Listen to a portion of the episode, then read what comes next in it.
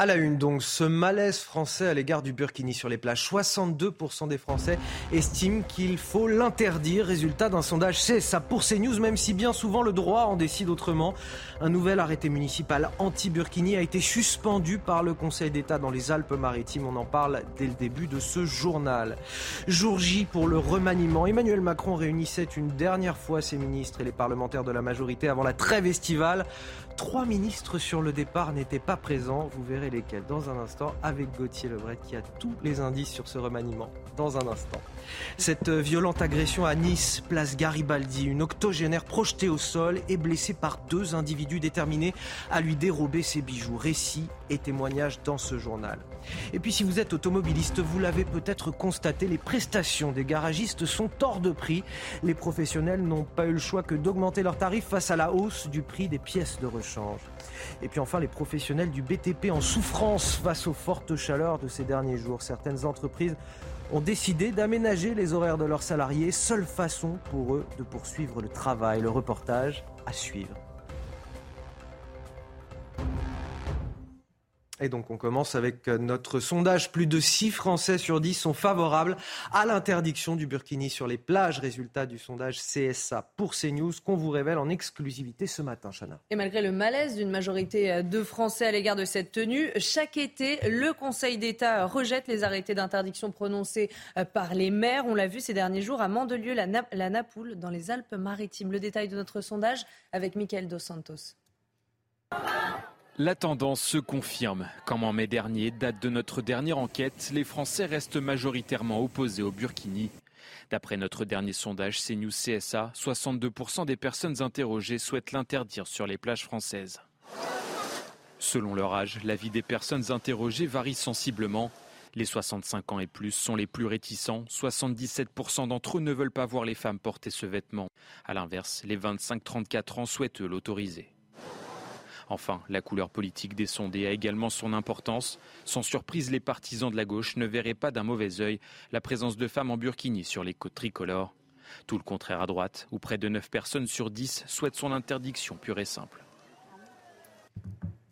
Et puis cette agression insoutenable à Nice, une octogénaire violemment bousculée par deux hommes qui voulaient lui dérober ses bijoux. Ça s'est passé il y a une dizaine de jours, place Garibaldi. la victime a été euh, projetée au sol, la tête la première, et souffre aujourd'hui euh, d'un traumatisme crânien. Les mises en cause d'origine sénégalaise ont été placées en détention provisoire dans l'attente de leur procès. Le récit est signé Mathieu Devez.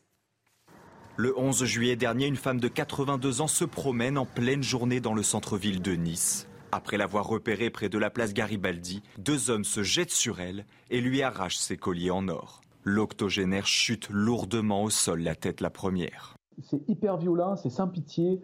Euh, devant témoin, euh, j'ai envie de dire euh, Tant mieux qu'il y ait eu des témoins, d'abord pour porter secours à cette dame et aussi pour nous permettre d'identifier les auteurs. Mais cette même personne aurait pu être agressée dans un hall d'immeuble. Elle aurait pu rester au sol, en bas de ses escaliers, sans témoignage, sans secours, avec une fin peut-être euh, beaucoup plus grave que, que, des blessures dont elle peut se relever aujourd'hui. C'est insupportable de voir jusqu'où on peut aller dans la violence pour quelques bijoux.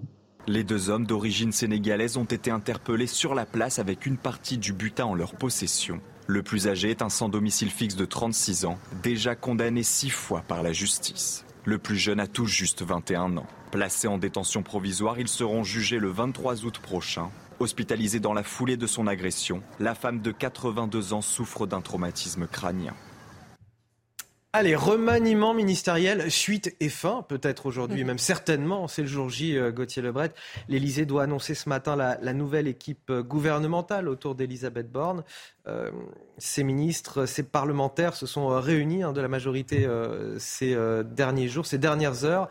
Qu'est-ce qu'on sait là pour l'instant? Hier soir. Hier soir, que sait-on? Au ministère des Relations avec le Parlement, hein, le ministère de Franck Riester, effectivement, une dernière fois avant la trêve estivale, le chef de l'État, Elisabeth Borne, ont réuni les ministres et les parlementaires euh, de la majorité. Alors ce qu'on sait, c'est qu'on attend un communiqué euh, dans la matinée avec le nom euh, du nouveau gouvernement et il devrait y avoir ensuite un conseil des ministres à la mi-journée.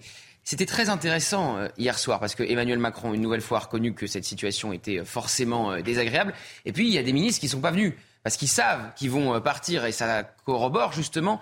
en plus, c'est le nom de trois ministres sur le départ, cités sur le départ. Papendiaï, n'y a pas de surprise, ministre de l'Éducation nationale, qui n'a que 15% de Français qui veulent le voir rester. Et ensuite, vous allez voir les deux autres. J'ai bien fait de mettre leurs photos parce que je suis pas sûr que tout le monde les connaisse. Jean-Christophe ah, Combe Jean-Christophe Combe, il est ministre des Solidarités, de l'Autonomie et des Personnes Handicapées. Et puis Jean-François Caranco, encore moins connu que Jean-Christophe Combe, il est ministre délégué chargé des Outre-mer. Et le vrai ministre en charge des Outre-mer, je vous rappelle que c'est Gérald Darmanin. Donc euh, il est ministre délégué, il est sous l'autorité du ministre de l'Intérieur. Donc ces trois hommes-là n'étaient pas présents hier. Ça veut dire, ça pourrait dire qu'ils sont euh, sur le départ et qu'ils ne seront plus ministres à la mi-journée. Papendiaï, c'est vraiment pas une surprise. Hein. On se souvient que son bilan est vraiment très très compliqué à défendre, que ce soit sur le harcèlement euh, scolaire ou sur les questions de mixité à l'école où il a perdu tous ses arbitrages. Donc voilà, cette dernière réunion hier au ministère des Relations, euh, au Parlement, avec les, des Relations avec le Parlement autour d'Emmanuel Macron et d'Elisabeth Borne.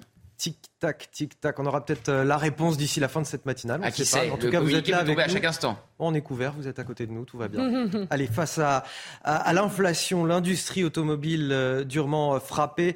vous l'avez peut-être remarqué si vous avez dû faire réparer votre voiture récemment face à la hausse des prix des pièces. Les garagistes n'ont pas d'autre choix que d'augmenter leurs tarifs, Chana. Et conséquence, le prix des prestations de réparation et d'entretien s'envole et ça impacte évidemment directement les automobilistes. Reportage d'Antoine Durand, Sarah Et Marine Sabourin. L'inflation n'a pas épargné les garagistes. Les équipementiers fabricants de pièces ont répercuté la hausse des coûts de production sur leur prix de vente, ce qui a conduit les garages à augmenter leur prix. Le devis est d'une forme élevée pour euh, les révisions, que ce soit une réparation, euh, voilà, simplement de l'entretien. En moyenne, en 2022 et 2023, le prix des réparations a augmenté de 11,5%. Par exemple, en France, l'année dernière, une révision générale coûtait 265 euros. Aujourd'hui, il faudrait débourser 294 euros. Je fais entre 3 et 4 révisions par an. Ça, a augmenté pas mal ces derniers temps. Oui, c'est un budget, c'est un vrai budget. S'ensuit une forte disparité de prix d'une région à une autre. Pour changer ses disques et plaquettes de frein avant, il faudra compter 322 euros en Auvergne-Rhône-Alpes ou en Provence-Alpes-Côte d'Azur, alors qu'en Bretagne ou encore en Occitanie, le prix est de 336 euros en moyenne.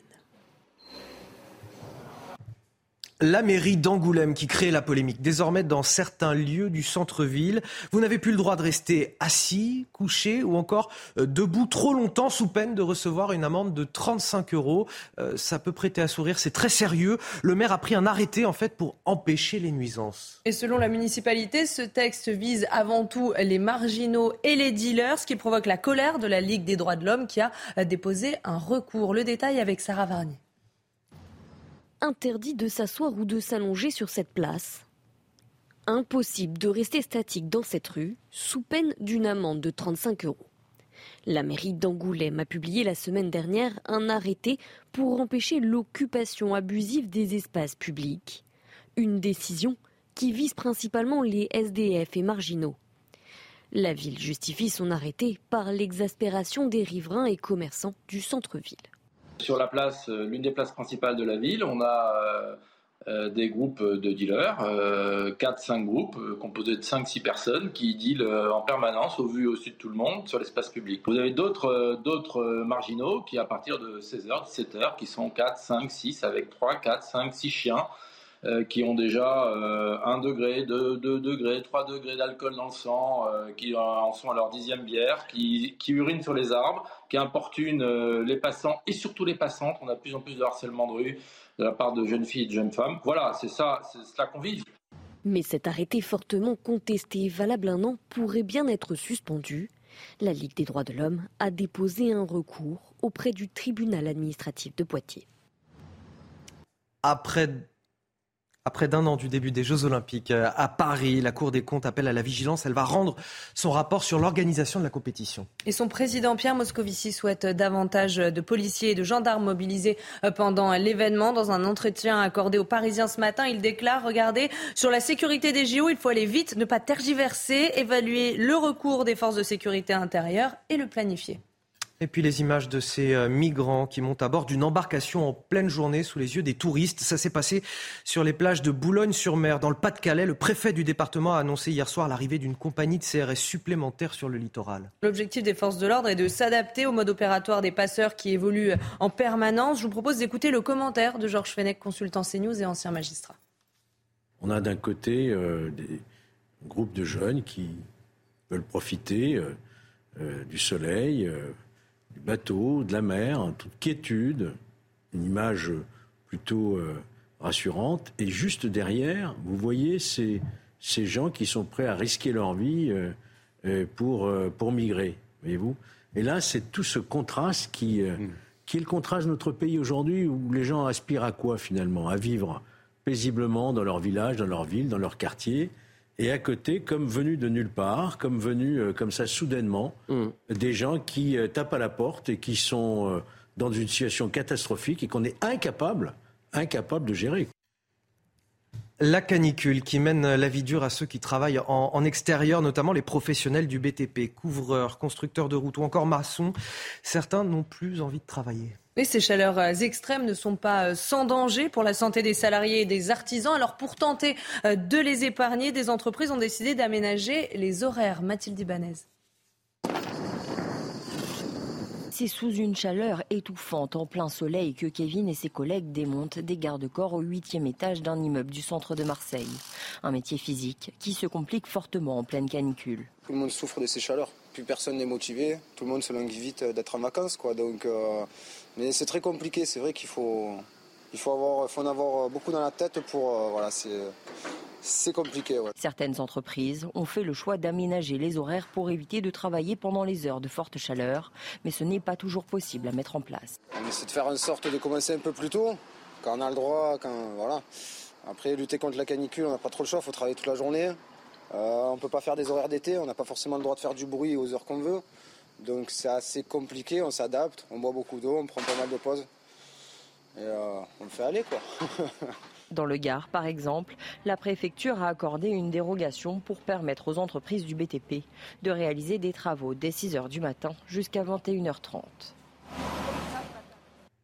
Allez, un mot de sport avec du football et le Tour de France.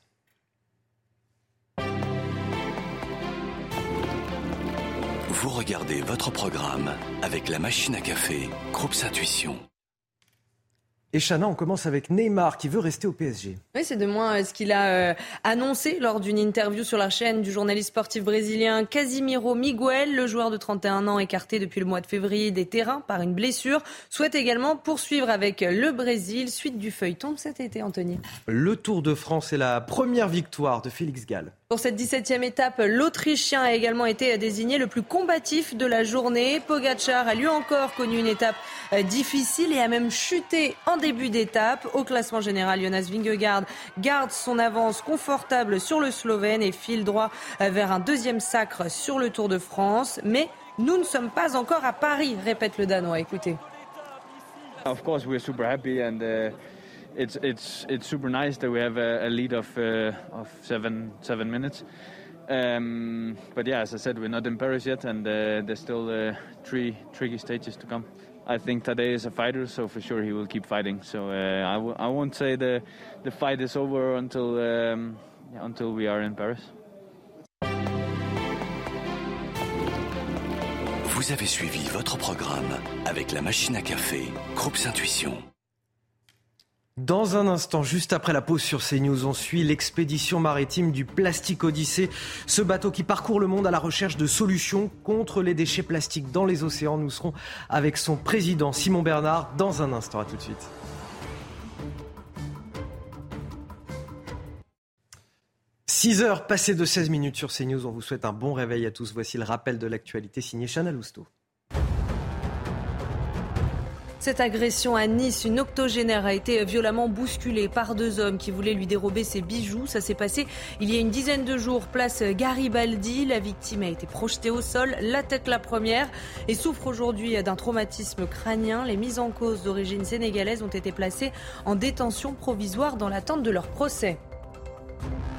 Encore de la chaleur aujourd'hui en France. On attend localement jusqu'à 35 degrés entre Marseille et Montpellier. Hier, il a fait 39,2 degrés à Cannes. C'est un record absolu pour un mois de juillet. À l'heure actuelle, 9 départements restent placés en vigilance orange canicule, mais les températures devraient commencer à baisser dès cet après-midi. Et puis en Nouvelle-Zélande, une fusillade a fait trois morts dans le centre d'Auckland. Parmi les victimes, le tireur. Ça s'est passé sur un chantier de construction. Six personnes ont également été blessées, dont des policiers. Un drame qui intervient quelques heures seulement avant l'ouverture du mondial de foot féminin. Les autorités ont décidé de maintenir l'événement, estimant qu'il n'y avait pas de menace pour la sécurité nationale. Allez, tout de suite, on va parler de la lutte contre les déchets plastiques dans les océans. Et sur CNews ce matin, on suit l'expédition maritime du Plastique Odyssée. C'est ce bateau d'exploration de 40 mètres qui parcourt le monde à la recherche de solutions contre les déchets plastiques dans les océans. Euh, c'est notre partenariat. Bonjour Simon Bernard, vous êtes euh, président et cofondateur de Plastique Odyssée. Vous êtes à, la tête de cette sorte de laboratoire flottant. Je rappelle à nos téléspectateurs qu'on vous suit euh, depuis le début de, votre mission sur notre chaîne. Vous êtes parti de Marseille en octobre dernier. Rappelez-nous justement déjà quel est le but de cette mission et, vous en êtes où désormais? Bonjour. Euh, alors le, but de cette mission, c'est d'aller euh, parcourir les 30 régions du monde les plus touchées par la pollution plastique. On a commencé euh, par l'Afrique, on est en ce moment en, Amérique du Sud et on va terminer par l'Asie. Et le but, c'est d'accompagner, de travailler avec des entrepreneurs locaux pour, à terme, monter des usines de recyclage, des micro-usines de recyclage. Donc on, on fait vraiment de l'entrepreneuriat social pour transformer ces déchets et en faire quelque chose d'utile localement. Alors Simon Bernard, on vous retrouve en ce moment en, Guadeloupe, euh, c'est là où vous êtes. Euh, quelles sont les, principales découvertes, les apprentissages que euh, vous avez réalisés au cours de vos dernières escales? Alors on est en effet en, Guadeloupe en ce moment, c'est la, dixième escale quasiment de l'expédition. Et donc on a on a vu pas mal de choses qui nous a beaucoup inspiré, notamment c'était au Brésil dernièrement. On a pu voir euh, un, entrepreneur qui transformait les déchets plastiques dont personne ne veut, vous savez, les, emballages de chips ou de pour en faire des tôles, euh, des, tôles donc en plastique recyclé, mais qui peuvent remplacer les tôles qu'on utilise un peu partout. Et on a vu notamment que ces matériaux étaient utilisés dans les favelas, et donc qui peuvent permettre aussi dans les Caraïbes d'avoir des abris de fortune après les cyclones. On pense notamment à Haïti. Euh, et donc c'est ça, c'était vraiment une belle découverte. Ça fait six ans qu'on travaille dessus. On n'avait encore jamais vu ça. On n'avait encore jamais vu ce type de, produit. C'est toits en, en, plastique recyclé.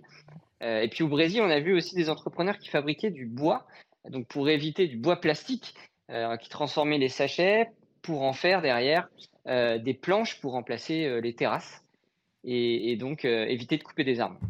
En, Guyane, vous avez aussi euh, euh, découvert une autre initiative, cette fois menée par une association euh, sur, des, sur des filets de pêche illégaux.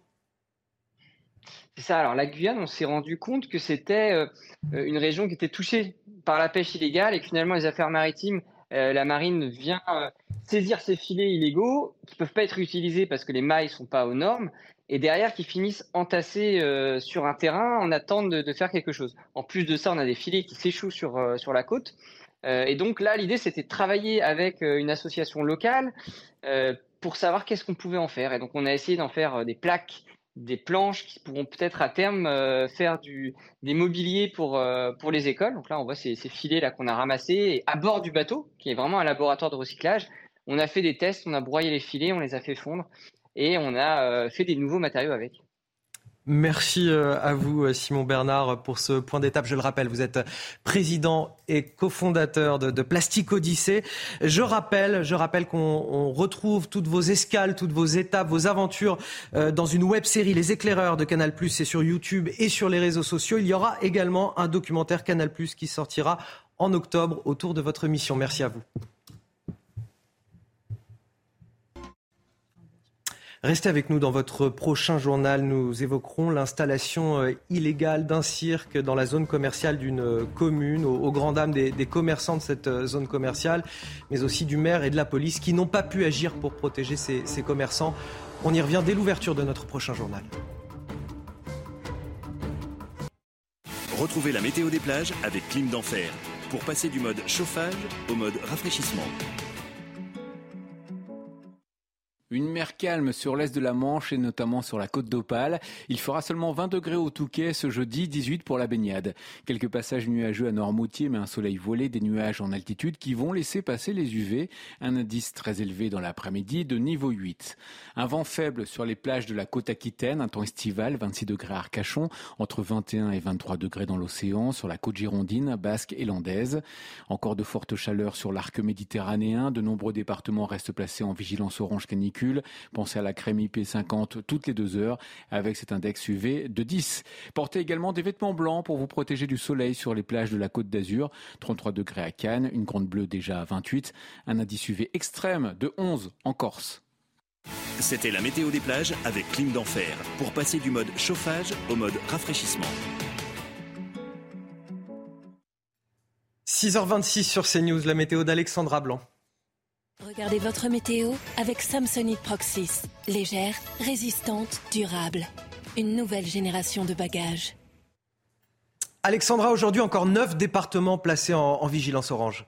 Oui, en effet, avec ces températures qui vont rester particulièrement élevées, cette canicule qui dure déjà depuis euh, quelques jours. Hier, les températures ont été particulièrement élevées. Elles devraient un petit peu baisser aujourd'hui, mais néanmoins, Météo France a choisi de maintenir neuf départements sous surveillance, notamment le Var, les Bouches-du-Rhône, les Alpes-Maritimes ou encore les deux départements corse avec des températures qui pourraient localement dépasser une nouvelle fois les 35 degrés. Et puis du côté de Canière, record absolu de chaleur pour un 19 juillet avec localement 39,2 degrés enregistrés donc température particulièrement élevée, 40, près de 40 degrés hier euh, du côté de Cannes dans les Alpes-Maritimes. Et du coup, vous étiez nombreux à profiter de la plage. Alors au programme aujourd'hui, eh bien un temps toujours lumineux. On retrouve seulement quelques nuages près des côtes de la Manche, quelques nuages également en allant vers le Pays Basque et toujours euh, du grand beau temps en allant vers le golfe du Lion, les régions centrales ou encore les Alpes. Alors attention, j'insiste là-dessus, retour du Mistral en Méditerranée. Le temps est sec, il fait très chaud et avec le vent, eh bien le risque d'incendie restera particulièrement particulièrement élevé aujourd'hui, donc vraiment soyez bien prudents.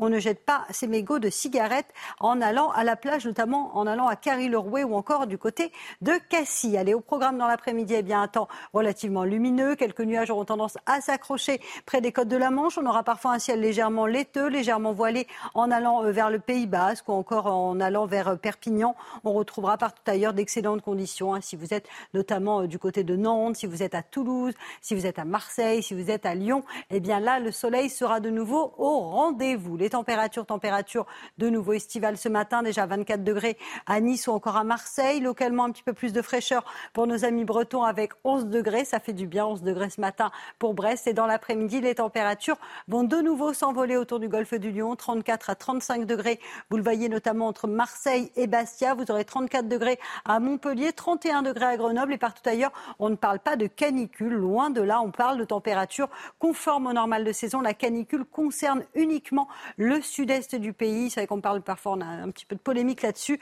Donc vraiment, la canicule se cantonne aux régions méridionales. Partout ailleurs, les températures restent conformes au normal de saison. 28 degrés à Dijon, 30 degrés à Toulouse, 24 degrés pour nos amis de Rennes ou encore 27 à Paris. Température donc relativement douce en cette journée du 20 juillet. La suite du programme, de bonnes conditions pour votre week-end. Vendredi, samedi et dimanche seront trois très belles journées. On aura un petit peu de vent près des côtes de la Manche et des températures qui devraient un peu baisser. Ça s'annonce un peu plus respirable autour de la Méditerranée entre vendredi et dimanche avec ces températures qui devraient baisser notamment dans le sud. C'était votre météo avec Samsonite Proxys. Légère, résistante, durable. Une nouvelle génération de bagages. Une matinale avec les sourires radieux de deux amis en plateau, Chana Lousteau et Gauthier Lebret. Voici les titres de votre journal de 6h30. Des commerces démunis face à l'installation d'un cirque illégal sur leur parking. Des gens du voyage qui se raccordent à l'eau et à l'électricité, qui laissent errer leurs animaux autour des magasins. Tout cela sous l'œil impuissant du maire et de la police. Ça se passe à, à Mont-Saint-Martin, en Meurthe-et-Moselle. Le récit est dès le début de ce journal. Des pharmaciens de plus en plus souvent agressés par leurs clients. C'est ce que révèle un rapport des professionnels du secteur. Ces agressions ont progressé de 10 17% par rapport à 2019. Vous entendrez dans ce journal le témoignage de l'un d'entre eux, victime lui aussi de ces incivilités au quotidien. Des tonnes et des tonnes d'algues vertes qui échouent chaque jour sur les plages de la Baule en Loire-Atlantique. Un phénomène nouveau et inquiétant dans la commune. Comment expliquer cette prolifération? Nos équipes se sont rendues sur place. Et puis dans les eaux de Rome, pour affronter les fortes chaleurs, on distribue des sorbets aux animaux, aux fruits, aux légumes ou encore euh, à la viande. Peut-être un petit peu moins appétissant cela. De quoi les rafraîchir, les rafraîchir et leur faire plaisir. Toutes les images à suivre. Et puis à la mi-saison, on fait aussi le point sur le tourisme en France. Après une année record en 2022, qu'en est-il aujourd'hui? Les touristes étrangers sont-ils au rendez-vous? Les touristes français voient-ils leurs dépenses impactées par l'inflation? Tout autant de questions que nous poserons dans quelques minutes à un professionnel du secteur à Nice, dans les Alpes-Maritimes. Mais on commence tout d'abord avec l'installation illégale de cirques, une problématique récurrente dans certaines communes. Hier, la ville de Mont-Saint-Martin, en Meurthe-et-Moselle, en a fait les frais. Un cirque s'est installé sur le parking d'une zone commerciale aux grandes dames des gérants de magasins tout autour. Alors la police et le maire se sont rendus sur place en vain. Adrien Spiteri. Leur arrivée a été filmée par ces images de vidéosurveillance. Aux alentours de 16h ce mercredi après-midi, plusieurs camions d'un cirque investissent ce parking d'une zone commerciale de Mont-Saint-Martin. Pour éviter cette installation illégale, des commerçants appellent la police. La police est arrivée, le maire de Mont-Saint-Martin, Serge de Carly, a fini par arriver également. Il a fallu insister un petit peu, mais il est venu. Euh, il a essayé de parler, évidemment, il s'est fait copieusement insulter et menacer hein, par, les, dames du camp. C'est toujours un peu comme ça, j'ai un peu l'habitude. C'est de l'intimidation, en fait. Les policiers tentent alors une négociation, sans succès. Il y a quatre mois, des gens du voyage s'étaient déjà installés sur place sont restés quand même une petite semaine euh, sans possibilité de les faire expulser. C'est extraordinaire. Et ils sont branchés bah, sur les réseaux d'eau, évidemment, et sur les, Et ils ont fait des branchements pirates EDF, évidemment, c'est toujours comme ça. Pour empêcher que le cirque se connecte au réseau d'eau et d'électricité, les commerçants comme Damien payent une société de sécurité. Ils demandent au préfet de réagir. Ce mercredi soir, les animaux du cirque erraient autour des restaurants. À la une également, plus de 6 Français sur 10 sont favorables à l'interdiction du burkini sur les plages. C'est le résultat de notre sondage. C'est ça pour CNews qu'on vous révèle en exclusivité ce matin. Et on en parle avec vous, Gauthier Lebret.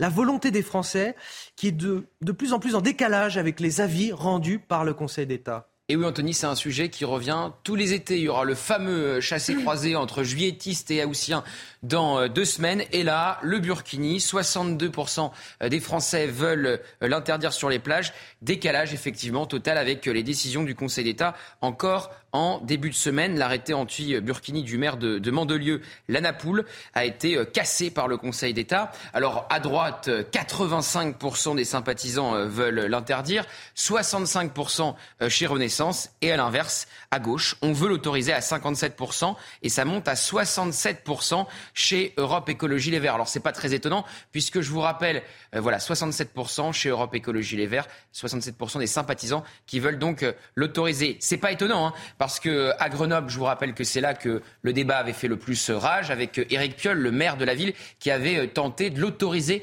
dans ses piscines municipales. Et cette fois-là, le Conseil d'État lui avait donné tort et avait cassé sa décision pour des raisons d'hygiène. Merci Gauthier. Dans le reste de l'actualité, des insultes, des menaces de mort, des présentoirs renversés. Les pharmaciens font face à une vague d'incivilité, parfois d'agression de la part de clients mécontents. Elles ont progressé de 17% ces agressions par rapport à, 2019, selon un rapport de l'Ordre des pharmaciens, Chana. Et l'un d'entre eux témoigne ce matin sur CNews. Il a installé une dizaine de caméras de vidéosurveillance. Alors cela n'empêche malheureusement pas les violences. En revanche, ça lui permet d'avoir des preuves en cas de dépôt de plainte. Reportage de Thibault Marcheteau avec le récit de Marine Sabourin. Vous avez un petit enfant, euh, on va dire 3-4 ans, qui arrive, un peu turbulent avec sa trottinette. Euh, il rentre dans les présentoirs et puis là, il arrive et puis il prend sa petite main et il fait tout tomber. C'est une histoire parmi tant d'autres dans cette pharmacie. Un enfant renverse l'un des présentoirs, ce pharmacien demande à sa mère de le surveiller et celle-ci réagit très violemment. Elle repart en courant, en mettant euh, plein de présentoirs euh, à terre. À la fin, euh, elle revient dans la pharmacie, elle me porte des coups. on arrive à l'expulser. Et le soir, donc à la fermeture, il y a son conjoint qui arrive et qui me menace lui à son tour. Résigné, le pharmacien ne portera pas plainte. En 2022, 366 agressions de pharmaciens ont été recensées, soit une hausse de 17% par rapport à 2019. Dans cette pharmacie, une dizaine de caméras ont été installées. On n'est pas toujours derrière nos caméras, mais au moins on a, on a des preuves euh, irréfutables. Alors ça serait bien si on pouvait aussi avoir le son, parce que quand vous avez quelqu'un qui vous insulte, c'est un peu parole contre parole. Les caméras de vidéosurveillance, seul moyen de garder une preuve de la violence de certains clients. Les syndicats réclament une aide financière de l'État pour équiper toutes les pharmacies de France. À Rennes, une femme a été condamnée à 15 mois de prison avec sursis pour avoir filmé l'agonie d'un homme dans le métro sans réagir outre mesure. Les faits se sont déroulés euh, le 29 mai dernier, peu après 23 heures. Un homme de 26 ans a été retrouvé mort à l'entrée d'une station de métro après avoir reçu des coups de machette. Et avant son décès, une femme l'a donc vu agoniser et au lieu d'appeler les secours, elle a décidé de sortir son téléphone et de le filmer. Cette dernière affirme qu'elle ne comprend pas comment la vidéo s'est retrouvée en ligne, l'ayant partagée uniquement à sa mère et à son petite amie. Alors elle justifie son geste en expliquant qu'elle était sous le choc et qu'elle n'a pas réfléchi. Les fortes chaleurs qui ont entraîné la prolifération des algues vertes sur les plages, c'est le cas à La Baule notamment, où les vents et les courants ont déposé euh, ces algues au creux de la baie. 1000 tonnes ont été euh, ramassées euh, depuis le mois dernier, un phénomène nouveau dans la commune. Alors comment expliquer cette prolifération? On voit ça dans ce reportage signé Jean-Michel Decaze. La plage de la Baule est membre du très select club des plus belles baies du monde. Mais en face du casino et du prestigieux hôtel royal, les algues vertes viennent s'échouer. Depuis juin, 1000 tonnes ont été ramassées par Veolia, chargé de l'entretien.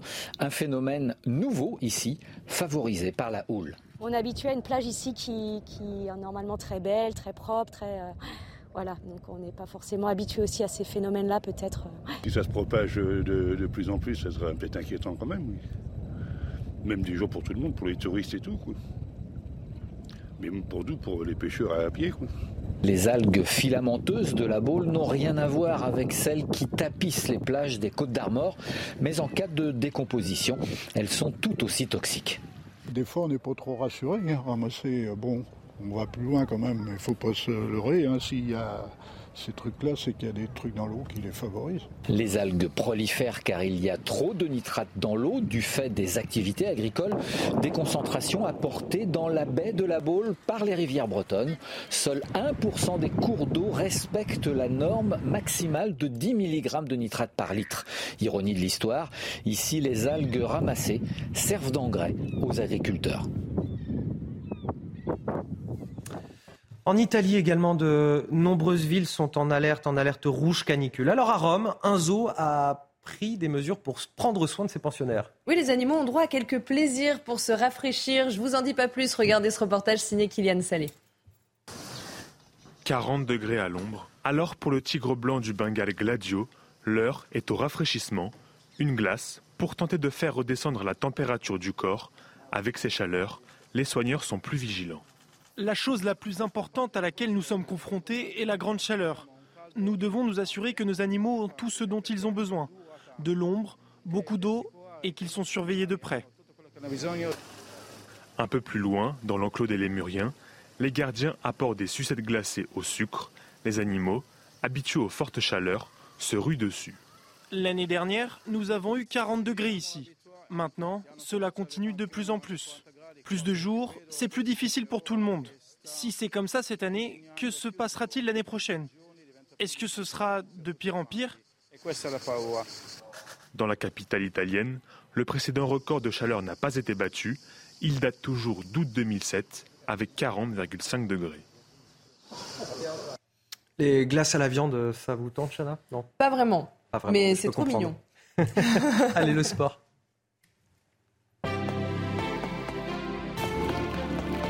Vous regardez votre programme avec la machine à café, Groupe Intuition.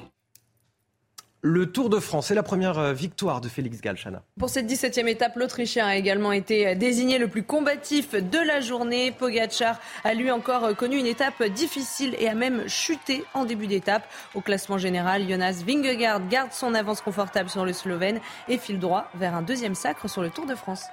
Et la Coupe du Monde de football féminin. Le coup d'envoi sera donné aujourd'hui en Australie et en Nouvelle-Zélande, les deux pays hôtes. Les Françaises feront leur entrée en lice ce dimanche. Ce sera face à la Jamaïque. Mais ce matin, le match d'ouverture opposera la Nouvelle-Zélande à la Norvège, à Auckland et Macante. Après deux mois de préparation, le rendez-vous tant attendu de la Coupe du Monde est arrivé. Avant l'entrée en liste des deux pays hôtes ce jeudi, l'Australie et la Nouvelle-Zélande, l'impatience a laissé place à l'excitation. Pretty nervous, a little bit goosebumps, but I think we're just excited. I think, you know, we've been counting down the days and now it's getting so close. I think we're just all excited to get started and hopefully kick off with a really good performance. Pendant les quatre semaines de compétition, les deux nations espèrent prouver que le football féminin a lui aussi toute sa place dans l'hémisphère sud. To come to this stadium and kind of have the realization that we really have brought the Women's World Cup to Australia is a really proud moment for all of us. Pour espérer aller loin, il faudra briser les plafonds de verre. La Nouvelle-Zélande n'a jamais dépassé le premier tour d'une Coupe du Monde. L'Australie n'a pas fait mieux que les quarts de finale. The legacy's already been made by bringing this World Cup here. The preparation is done and now it's time to shine. And I really believe our players are going to shine on the field. Faire rayonner le football féminin sur leur terre, l'objectif commun du groupe des Matildas et des Football Ferns pour tenter de remporter leur toute première Coupe du Monde devant leur public. Vous avez suivi votre programme avec la machine à café, Groupe Intuition. Après le record de l'année 2022, comment s'annonce la saison touristique cette année? C'est la question qu'on va poser dans quelques instants à Christophe Souk. Il est le vice-président de l'Union des métiers et des industries de l'hôtellerie dans les Alpes-Maritimes. Il est avec nous dans quelques minutes. A tout de suite. Dans un instant, on va parler de la saison touristique, mais tout d'abord le rappel de l'actualité signé Chana Lousteau. C'est le jour J pour le remaniement ministériel. L'Elysée doit annoncer ce matin la nouvelle équipe gouvernementale autour d'Elisabeth Borne. L'heure est aux derniers ajustements. Le ministre de l'Éducation nationale, Papendiaï, est sur la sellette et c'est Gabriel Attal qui est pressenti pour le remplacer. François Braun et Marlène Schiappa pourraient eux aussi quitter le gouvernement. Plus de 6 Français sur 10 favorables à l'interdiction du burkini sur les plages. C'est le résultat de notre sondage CSA pour CNews qu'on vous révèle en exclusivité ce matin. Et malgré le malaise d'une majorité de Français à l'égard de cette tenue, chaque été, le Conseil d'État rejette les arrêtés d'interdiction prononcés par les maires. On l'a vu ces derniers jours à Mandelieu, la Napoule, dans les Alpes-Maritimes. Et puis polémique à Angoulême, désormais dans certains lieux du centre-ville, vous n'avez plus le droit de rester assis, couché ou encore debout trop longtemps sous peine de recevoir une amende de 35 euros. Vous avez bien entendu, le maire a pris un arrêté pour empêcher les nuisances. Mais selon la municipalité, ce texte vise avant tout les marginaux et les dealers. La Ligue des droits de l'homme a déposé un recours. Après le record de 2022, comment s'annonce la saison touristique cette année? C'est la question qu'on pose ce matin à Christophe Souk. Bonjour, merci d'être avec nous. Vous êtes euh, vice-président de l'UMIH, l'Union des métiers et des industries de l'hôtellerie dans les Alpes-Maritimes. Euh, on a beaucoup de professionnels du secteur qui nous disent euh, ça y est, il y a le retour des touristes étrangers, les Français aussi dépensent davantage. Qu'en est-il de votre côté, vous, dans les Alpes-Maritimes? Comment s'est annoncé, comment s'est présenté ce début de saison? Alors, il s'est bien présenté dès le départ parce que dès le mois de janvier, on a vu réapparaître euh, des touristes qu'on ne voyait plus, qui étaient les Américains, euh, qui sont revenus euh, en nombre, puisque c'est les premiers touristes présents sur les Alpes-Maritimes et principalement sur Nice et sa métropole. les Anglais sont revenus aussi. Donc on a mis un petit peu, euh, un peu de côté le conflit armé, on a mis un peu de, euh, de côté euh, les conséquences de la Covid. Donc on retrouve une situation de fréquentation à la normale et très honnêtement, c'est très très agréable. Vous me parlez des, touristes étrangers, là, qu'en est-il des, touristes français? Est-ce que là, eux aussi sont au, au rendez-vous? Et surtout, est-ce qu'ils consomment? Parce qu'il y a quand même un phénomène d'inflation qui est très important depuis déjà un an. Qu'en est-il? Alors, ce qu'il faut savoir, c'est que ce sont les Français qui nous ont aidés le plus pendant la période Covid, puisqu'on a redécouvert un tourisme français qu'on avait perdu un peu sur la Côte d'Azur au profit euh, des étrangers.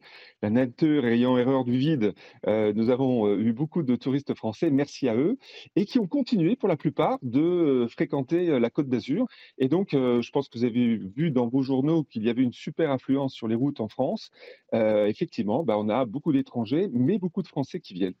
La consommation du touriste français est légèrement différente. Pourquoi? Parce qu'il est chez lui. Il a tendance un petit peu à faire aussi du locatif euh, saisonnier plutôt que d'aller dans des hôtels. Il a tendance aussi à savoir où acheter sa nourriture un petit peu moins chère et être un petit peu moins euh, dans un restaurant. C'est assez normal. On a tous un peu un comportement franco-français à chercher à dépenser le moins possible sur les à côté pour pouvoir consacrer un budget un peu plus fort pour les événements. Mais les plages sont pleines. Je pense que les glaciers, les bars et les restaurants sont très, très heureux d'avoir tous ces, tous ces Français qui sont là, parce que même si le ticket moyen est un petit peu plus bas que pour les Américains, pour les Anglais, ça reste quand même pour nous une vraie manne touristique intéressante financièrement. Alors après la crise sanitaire, on avait assisté à un phénomène qu'on appelle le revenge travel, c'est le, voyage revanche quelque part. Est-ce que ça c'est fini cette année? Puisque l'année dernière, on a vu justement un record de fréquentation touristique à cause de ce phénomène. Alors, on est rentré euh, dans des bases un peu plus normales. Hein, euh, on est plutôt sur euh, des chiffres 2018-2019, sur la fréquentation des hôtels, sur la fréquentation des plages et des restaurants. Non, vraiment, ce qui est intéressant, c'est que on n'aura pas ce pic, on n'aura plus, je pense, ce pic qu'on a eu en 2022, mais qui n'était pas solide. C'était vraiment un pic de fréquentation. Là, on a retrouvé une vraie solidité touristique sur Nice. Euh, après, on a euh, euh, quand même une inflation, il faut être très honnête, qui fait que je pense que si le ticket moyen chute légèrement, c'est parce que les gens font un petit peu plus attention, parce que les prix ont augmenté un petit peu partout. mais non, non, très honnêtement, je pense qu'on a retrouvé une vraie dynamique touristique annuelle. Et les réservations de dernière minute, ça aussi, vous en avez beaucoup cette année? Alors euh, ça, on va parler un petit peu des Européens, puisqu'en fait, euh, euh, nos amis européens francophones principalement, on va parler des Belges, on va parler des Suisses, on va parler des Français, ont tendance un petit peu à chasser le meilleur tarif de dernière minute, aussi bien sur les hôtels que sur les réservations de restaurants. Donc on a ce passage et ce passage, c'est aussi ce qui nous fait plaisir, puisqu'on fait des, projections par rapport aux, réservations. Et le passage, c'est ce qui nous fait vivre. Et très honnêtement, c'est pas très grave parce qu'on on reste concurrentiel, je pense, sur, euh, sur l'Europe. Euh, on a toujours la réputation d'être un petit peu plus cher qu'ailleurs parce que euh, la beauté du paysage, parce que l'emplacement, parce qu'on a, on est coincé entre la mer et la montagne. Mais très honnêtement, on, est, on, arrive à avoir un ticket moyen tout à fait raisonnable par rapport à ce qu'on attendait. Merci euh, Christophe Souk. On n'a plus qu'à vous souhaiter plein de succès pour euh, cette euh, saison touristique dans le département des Alpes-Maritimes. Vous restez avec nous sur CNews. Dans un instant, on va s'intéresser à, cette fumée blanche qu'on attend au-dessus de, de l'Elysée, qui part, qui reste. On va voir ça avec Gauthier Lebret dans l'édito politique. On va parler de déconnexion, si vous voulez. On va parler de déconnexion.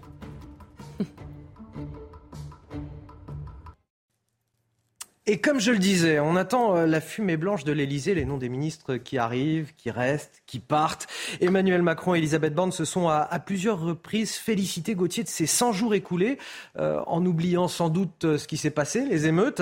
Gauthier, est-ce qu'il y a une déconnexion totale au sommet de l'État en ce moment? C'est très clairement le sentiment qu'on a, Anthony, ces dernières heures. Le décalage est, immense, en fait, entre ce qu'on a vécu lors de cette semaine d'émeutes et le bilan que fait le gouvernement de ces fameux 100 jours censés être source d'apaisement. Elisabeth Borne qui déclare dans les colonnes du Parisien que tous les voyants sont au vert, que la feuille de route des 100 jours est accomplie. L'Élysée qui explique pour confirmer la Première ministre à Matignon que l'objectif des 100 jours euh, est atteint. Et Emmanuel Macron qui déclare mardi soir devant euh, ses ministres, on peut collectivement être fier de ce qui a été fait euh, ces derniers mois. L'année a été chargée. Ça, c'est sûr que l'année a été chargée. Vous êtes plutôt manifestation contre la réforme des retraites ou émeute? Quand vous voyez les images des mairies, des commissariats ou encore des écoles détruites par les émeutes, entendre que l'objectif des 100 jours a été atteint, en fait, c'est juste inaudible. Tout va bien, Madame la, Marquise, en quelque sorte. Pourquoi le gouvernement communique comme ça? Justement pour dire ça, pour euh, minimiser. Depuis le départ, Emmanuel Macron veut minimiser ce qui s'est passé, que ça soit sur les retraites ou euh, les émeutes. C'est presque anecdotique pour le président. Pour euh, les retraites, le processus démocratique a suivi son cours, avait-il dit. Pour les émeutes, l'ordre républicain est revenu. Les nuits du 13 et du 14 juillet ont été des succès. On n'en parle plus jusqu'à la prochaine fois, puisque aucun problème ne sera réglé pour empêcher que cela recommence s'attaquer aux conséquences, jamais aux causes. Et puis même au niveau des, projets, les 100 jours ne sont pas une réussite particulière. Alors, pour nuancer, il faut dire que la loi euh, justice a été votée. Pareil pour la loi de programmation euh, militaire. Mais vous avez raison. Sur le travail, les négociations viennent de reprendre avec les partenaires sociaux et ça bloque déjà. Les stigmates de la réforme des retraites sont encore là. Et alors, sur la loi immigration, le feuilleton euh, continue. Je vous rappelle que la loi devait être présentée en Conseil des ministres avant la trêve estivale. Il en reste deux des conseils des ministres, dont celui d'aujourd'hui avec le nouveau gouvernement. Autant dire que la loi de Gérald Darmanin va être une nouvelle fois reportée, car ça coince avec les Républicains. Les LR peuvent affirmer leurs différences avec le gouvernement sur l'immigration. Ils vont pas s'en priver. Les 100 jours sont très objectivement un échec. En affirmant le contraire, le gouvernement espère convaincre les Français, sauf qu'ils ne sont pas dupes. 78% jugent qu'Emmanuel Macron n'a pas rempli ses objectifs. L'édito politique de Gauthier Lebret. On va en profiter pour vous réveiller en douceur et en musique ce matin avec la chanteuse préférée de Shana, Taylor Swift. Pas préférée, mais j'aime beaucoup. Elle, elle aime beaucoup Taylor Swift, Shana, donc on lui fait plaisir. Ce matin, la superstar américaine. Tous les jours dans la matinale, Taylor record- Swift. Ben, Un peu comme on, on en parle régulièrement, mais beaucoup de records. en même temps, c'est une superstar. Elle vend des millions Comme et des millions de disques aux États-Unis, comme Shana absolument. Et on vous propose ce matin I Can See You. Elle est actuellement en pleine tournée mondiale. Elle viendra en France pour six dates l'année prochaine. On écoute I Can See You, Taylor Swift avec Shana qui sera à son concert. I can see you.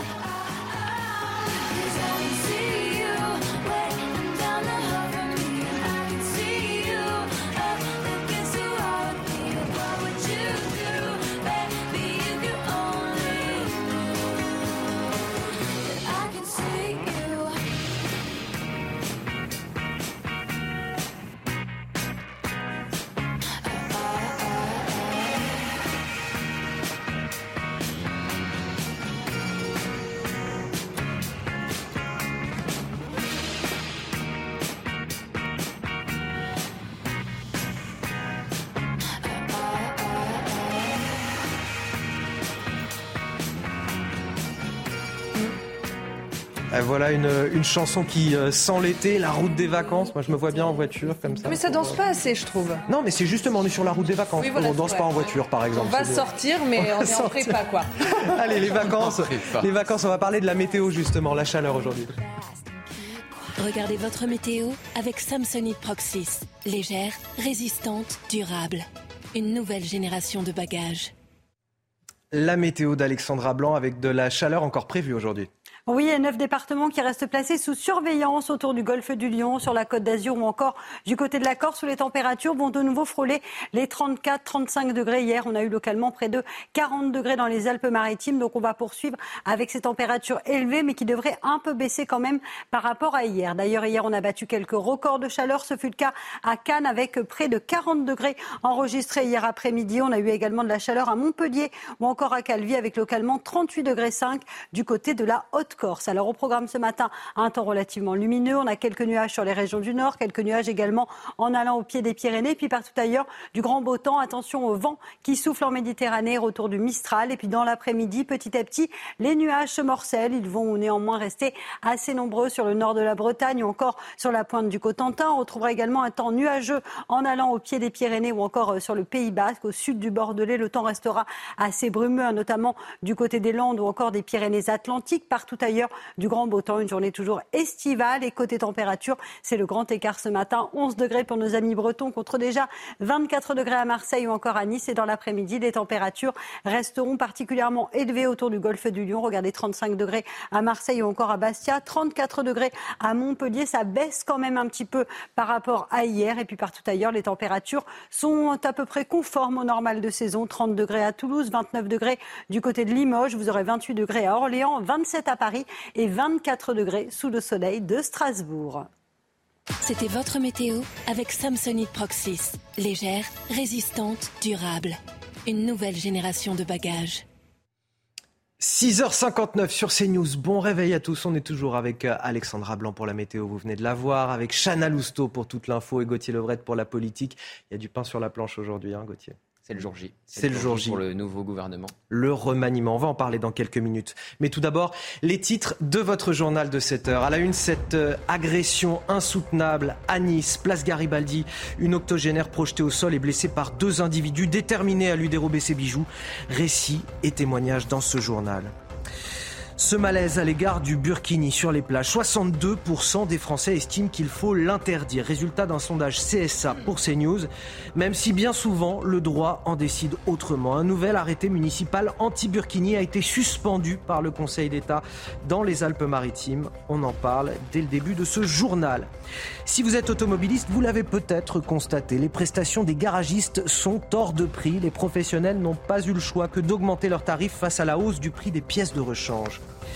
Et puis enfin les fortes chaleurs qui impactent aussi les prisons, des températures extrêmement élevées qui n'arrangent pas les conditions de vie dans les centres pénitentiaires. Les syndicats appellent à l'aide. Reportage à suivre dans ce journal.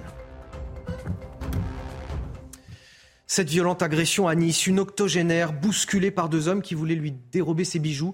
Ça s'est passé il y a une dizaine de jours, place Garibaldi. Oui, la victime a été euh, projetée au sol, la tête la première, et elle souffre actuellement d'un traumatisme crânien. Les mises en cause d'origine sénégalaise ont été placées en détention provisoire en attendant leur procès. Le récit est signé Mathieu Devez.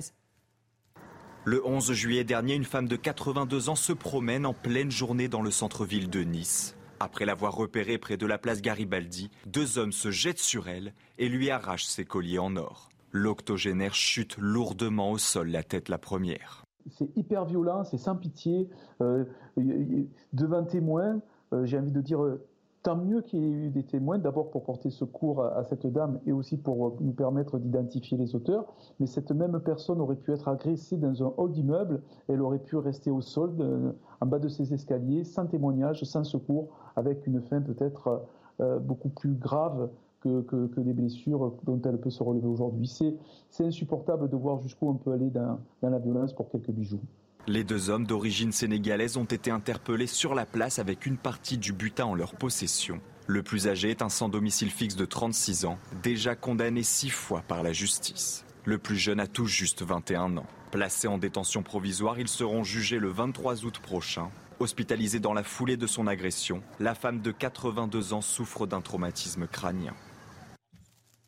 La lutte contre la consommation de crack à Paris, c'est aujourd'hui que l'Agence régionale de santé doit publier un premier bilan. En attendant, quand nos équipes se rendent sur place dans les quartiers nord de la capitale, on voit que la situation est toujours très compliquée, Chana. Oui, c'est le cas notamment aux abords de la salle de shoot de l'hôpital Lariboisière, une salle de, consommation qui attire les toxicomanes et les dealers. Face aux comportements parfois violents, les riverains et les commerçants sont excédés. Reportage d'Antoine Durand, Laurent Sélarié et Marine Sabourin aux abords de la salle de shoot autorisant la consommation encadrée de crack dans le 10e arrondissement de Paris, de nombreux individus errent dans les rues et stagnent devant les commerces. Comportements inadaptés, insultes et violences, ces attitudes sont régulièrement constatées par les habitants. Certains craqués accèdent même aux toilettes des restaurants situés à proximité pour se droguer, au-delà des quantités autorisées par les médecins. Les commerçants sont excédés. Par exemple, j'ai eu une cliente qui, euh, à un moment donné, était en terrasse, qui mangeait tranquillement euh, son steak frites, et euh, un petit groupe en qui était venu et qui a directement pioché en fait dans son assiette et a tout mangé. Et ils sont partis. On a du mal souvent soit les faire partir, parce que soit des clients vont trouver ça assez inhumain, par exemple, ça arrive, ou encore euh, d'autres qui vont demander à ce qu'on fasse quelque chose, mais euh, ils vont partir puis vont revenir. Ils vont partir, ils vont revenir. C'est sans cesse dans la journée, quoi. Même constat pour ce chauffeur de taxi, qui déplore le manque d'encadrement de ces individus et qui s'inquiète pour ses clients comme pour les touristes. On doit donner une bonne image à Paris, surtout c'est des Jeux Olympiques qui viennent, donc on doit faire anticiper de ça. Les riverains et les commerçants demandent davantage de présence policière dans leur quartier. Cette salle de consommation est expérimentée jusqu'en 2025. L'industrie automobile, elle aussi, frappée par l'inflation. Vous l'avez peut-être remarqué si vous avez fait euh, réparer votre voiture récemment. Face à la hausse des prix des pièces, les garagistes n'ont pas d'autre choix que d'augmenter leurs tarifs. Et conséquence, le prix des prestations de réparation et d'entretien s'envole et ça impacte évidemment directement les automobilistes. Reportage d'Antoine Durand, Sarah Fenzari et Marine Sabourin. L'inflation n'a pas épargné les garagistes. Les équipementiers et fabricants de pièces ont répercuté la hausse des coûts de production sur leur prix de vente, ce qui a conduit les garages à augmenter leur prix. Le devis est d'une forme élevée pour euh, les révisions, que ce soit une réparation, euh, ou voilà, simplement de l'entretien. En moyenne, en 2022 et 2023, le prix des réparations a augmenté de 11,5%. Par exemple, en France, l'année dernière, une révision générale coûtait 265 euros. Aujourd'hui, il faudrait débourser 294 euros. Je fais entre 3 et 4 révisions par an. Ça, a augmenté pas mal ces derniers temps. Oui, c'est un budget, oui. c'est un vrai budget. S'ensuit une forte disparité de prix d'une région à une autre. Pour changer ces disques et plaquettes de frein avant, il faudra compter 322 euros en Auvergne-Rhône-Alpes ou en Provence-Alpes-Côte d'Azur, alors qu'en Bretagne ou encore en Occitanie, le prix est de 336 euros en moyenne. Dans le département de l'Eure, un, chauffard a, percuté une mère et ses deux enfants. Le choc a été très violent et le bilan terrible. La mère de famille de 34 ans a été prise en charge avec un, un pronostic vital engagé. Sa petite fille de 3 ans en arrêt cardio-respiratoire. Son fils de 14 ans est quant à lui moins gravement touché. Ça s'est euh, passé à Passy-sur-Eure sur une route limitée à 50 km/h et le conducteur du véhicule aurait roulé à près de 100 km/h au moment du drame. Placé en garde à vue, il a été testé négatif à l'alcool et aux stupéfiants et le premier adjoint au maire de la commune n'avait jamais vu ça. Écoutez. La du choc, les victimes qui étaient à terre euh, aujourd'hui euh, ont fait que j'ai été très très choqué. Et puis un peu en colère hein, par rapport à, ce qui s'était passé. Je suis élu depuis 1983 euh, et c'est vrai que c'est la première fois aujourd'hui que je constate, que je vois un accident d'une telle violence. On se pose des questions sur savoir qu'est-ce qu'on a fait, qu'est-ce qu'on n'a pas fait, comment on peut réagir. Et euh, bien sûr, notre problématique, c'est que l'étude qui a été menée en 2013-2014, aujourd'hui, le comportement de nos conducteurs aujourd'hui a complètement changé et il est de plus en plus violent, on peut le constater. Et donc, euh, notre objectif, bien sûr, c'est euh, de travailler euh, afin de trouver des solutions, d'améliorer. Un an avant le début des Jeux Olympiques de Paris, la Cour des comptes appelle à la vigilance. Elle va rendre son rapport sur l'organisation de la compétition. Et son président, Pierre Moscovici, souhaite davantage de policiers et de gendarmes mobilisés euh, pendant l'événement. Dans un entretien accordé aux Parisiens ce matin, il dit, regardez, sur la sécurité des JO, il faut aller vite, ne pas tergiverser, évaluer le recours des forces de sécurité intérieure et le planifier. Ces images de migrants qui montent à bord d'une embarcation en pleine journée sous les yeux médusés des, touristes, ça s'est passé sur les plages de Boulogne-sur-Mer dans le Pas-de-Calais. Le préfet du département a annoncé hier soir l'arrivée d'une compagnie de CRS supplémentaire sur le littoral. En fait, l'objectif des forces de l'ordre, c'est de s'adapter au mode opératoire des passeurs qui évoluent en permanence. Je vous propose d'écouter le commentaire de Georges Fenech sur CNews. On a d'un côté euh, des groupes de jeunes qui veulent profiter. Euh, euh, du soleil, euh, du bateau, de la mer, en toute quiétude, une image plutôt euh, rassurante. Et juste derrière, vous voyez ces, ces gens qui sont prêts à risquer leur vie pour, pour migrer, voyez-vous. Et là, c'est tout ce contraste qui, qui est le contraste de notre pays aujourd'hui, où les gens aspirent à quoi finalement? À vivre paisiblement dans leur village, dans leur ville, dans leur quartier, et à côté, comme venus de nulle part, comme venus euh, comme ça soudainement, mm. des gens qui euh, tapent à la porte et qui sont euh, dans une situation catastrophique et qu'on est incapable, incapable de gérer. On parlait des fortes chaleurs tout à l'heure avec Alexandra Blanc.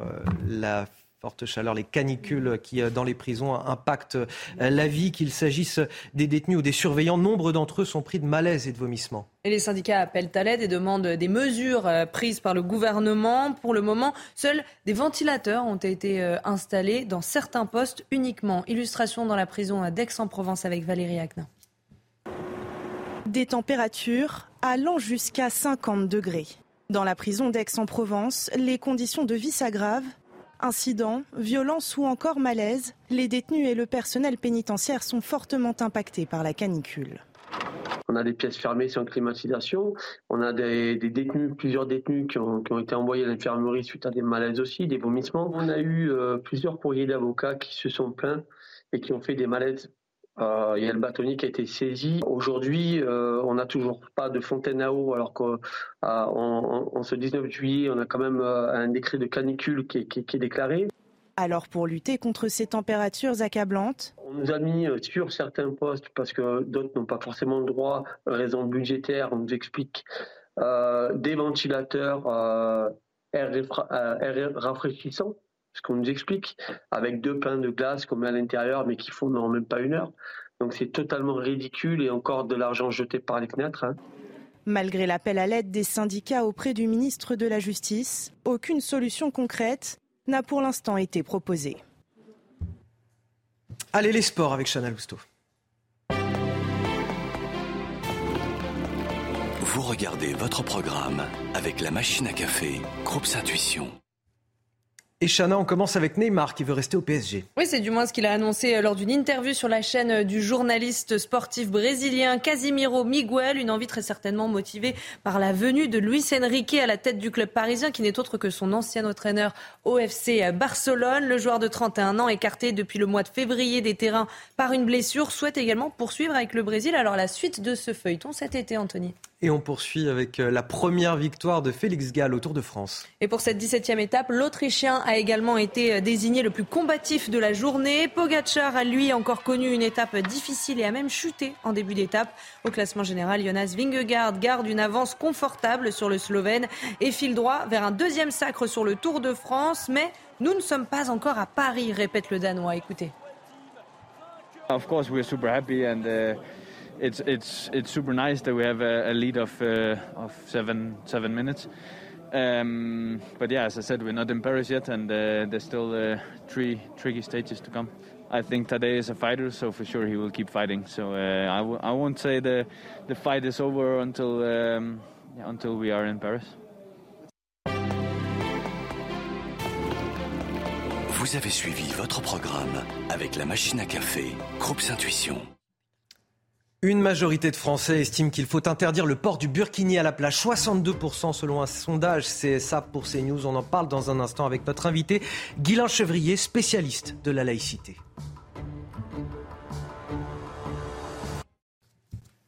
Une majorité de Français estime qu'il faut interdire le port du burkini à la plage. On en parle dans un instant, juste après le rappel de l'actualité signé Chana Lousteau.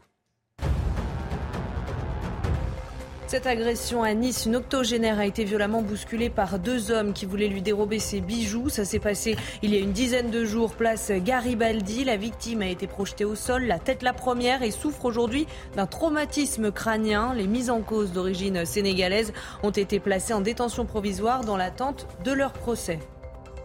Encore de la chaleur aujourd'hui en France. On attend localement jusqu'à 35 degrés entre Marseille et Montpellier. Hier, il a fait 39,2 degrés à Cannes. C'est un record absolu pour un mois de juillet. Et à l'heure actuelle, 9 départements restent placés en vigilance orange canicule.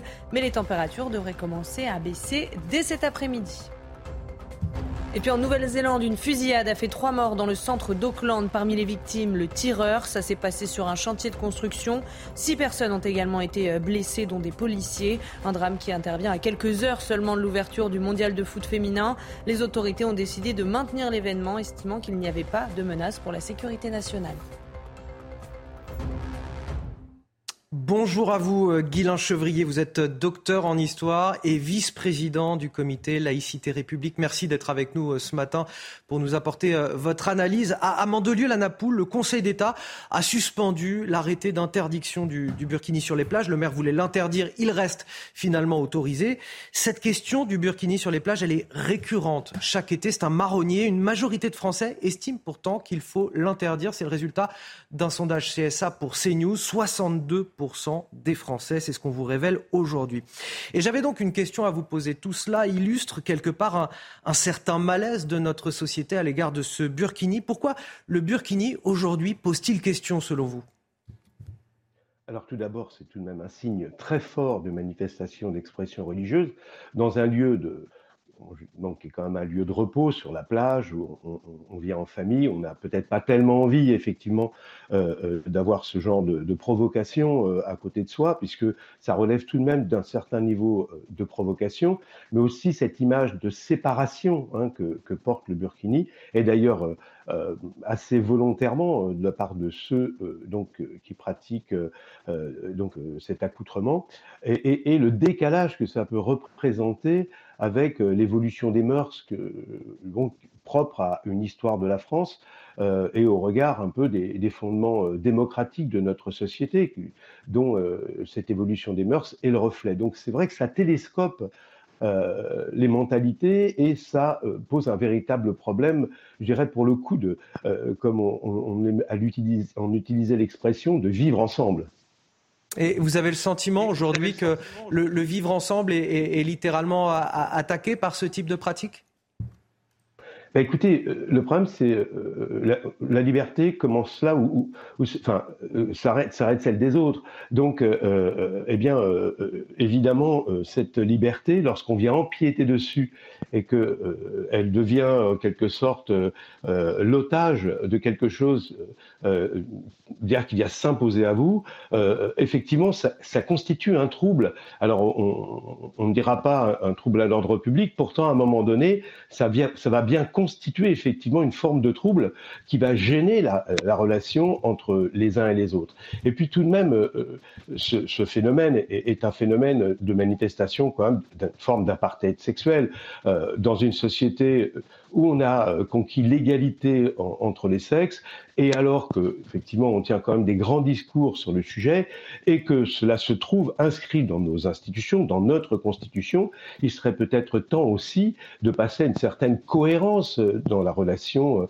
euh, donc des uns avec les autres, et de montrer les limites qui sont aussi celles des groupes de pression qui, à travers ce vêtement aussi, ou derrière lui, si vous voulez, entendent faire progresser une conception du religieux qui ne reconnaît pas la loi commune et qui donc vient contester aussi euh, nos principes communs. Et cette fameuse évolution dont je parlais tout à l'heure qui a tout de même abouti à des relations très pacifiées entre les individus, se reconnaissant à travers des codes sociaux qui ont été acquis. Donc là, il y a quand même un véritable problème, euh, euh, du point de vue de la relation sociale et de ce que ça exprime en termes de valeurs, ou en tout cas d'opposition à des valeurs et à des principes communs.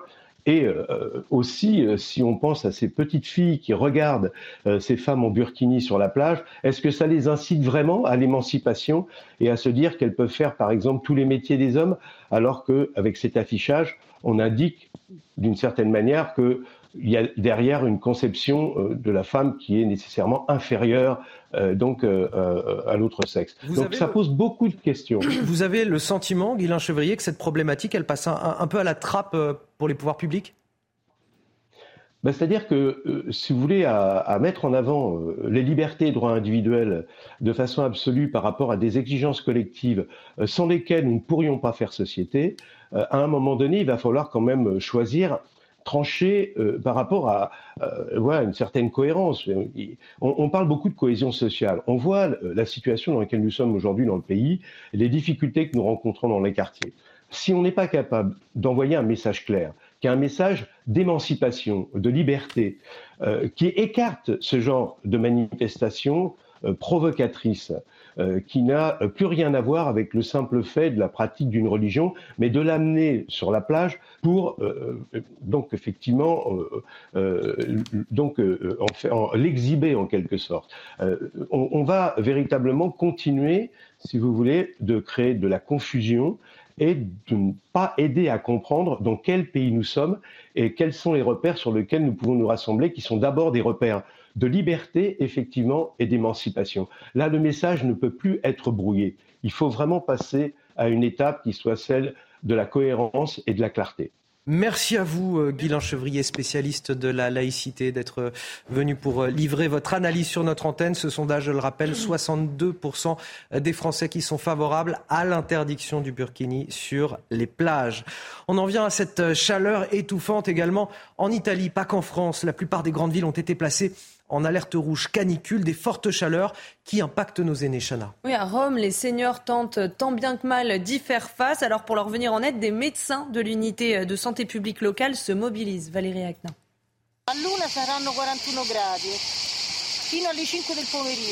À Rome, la canicule est difficile à supporter pour les personnes âgées.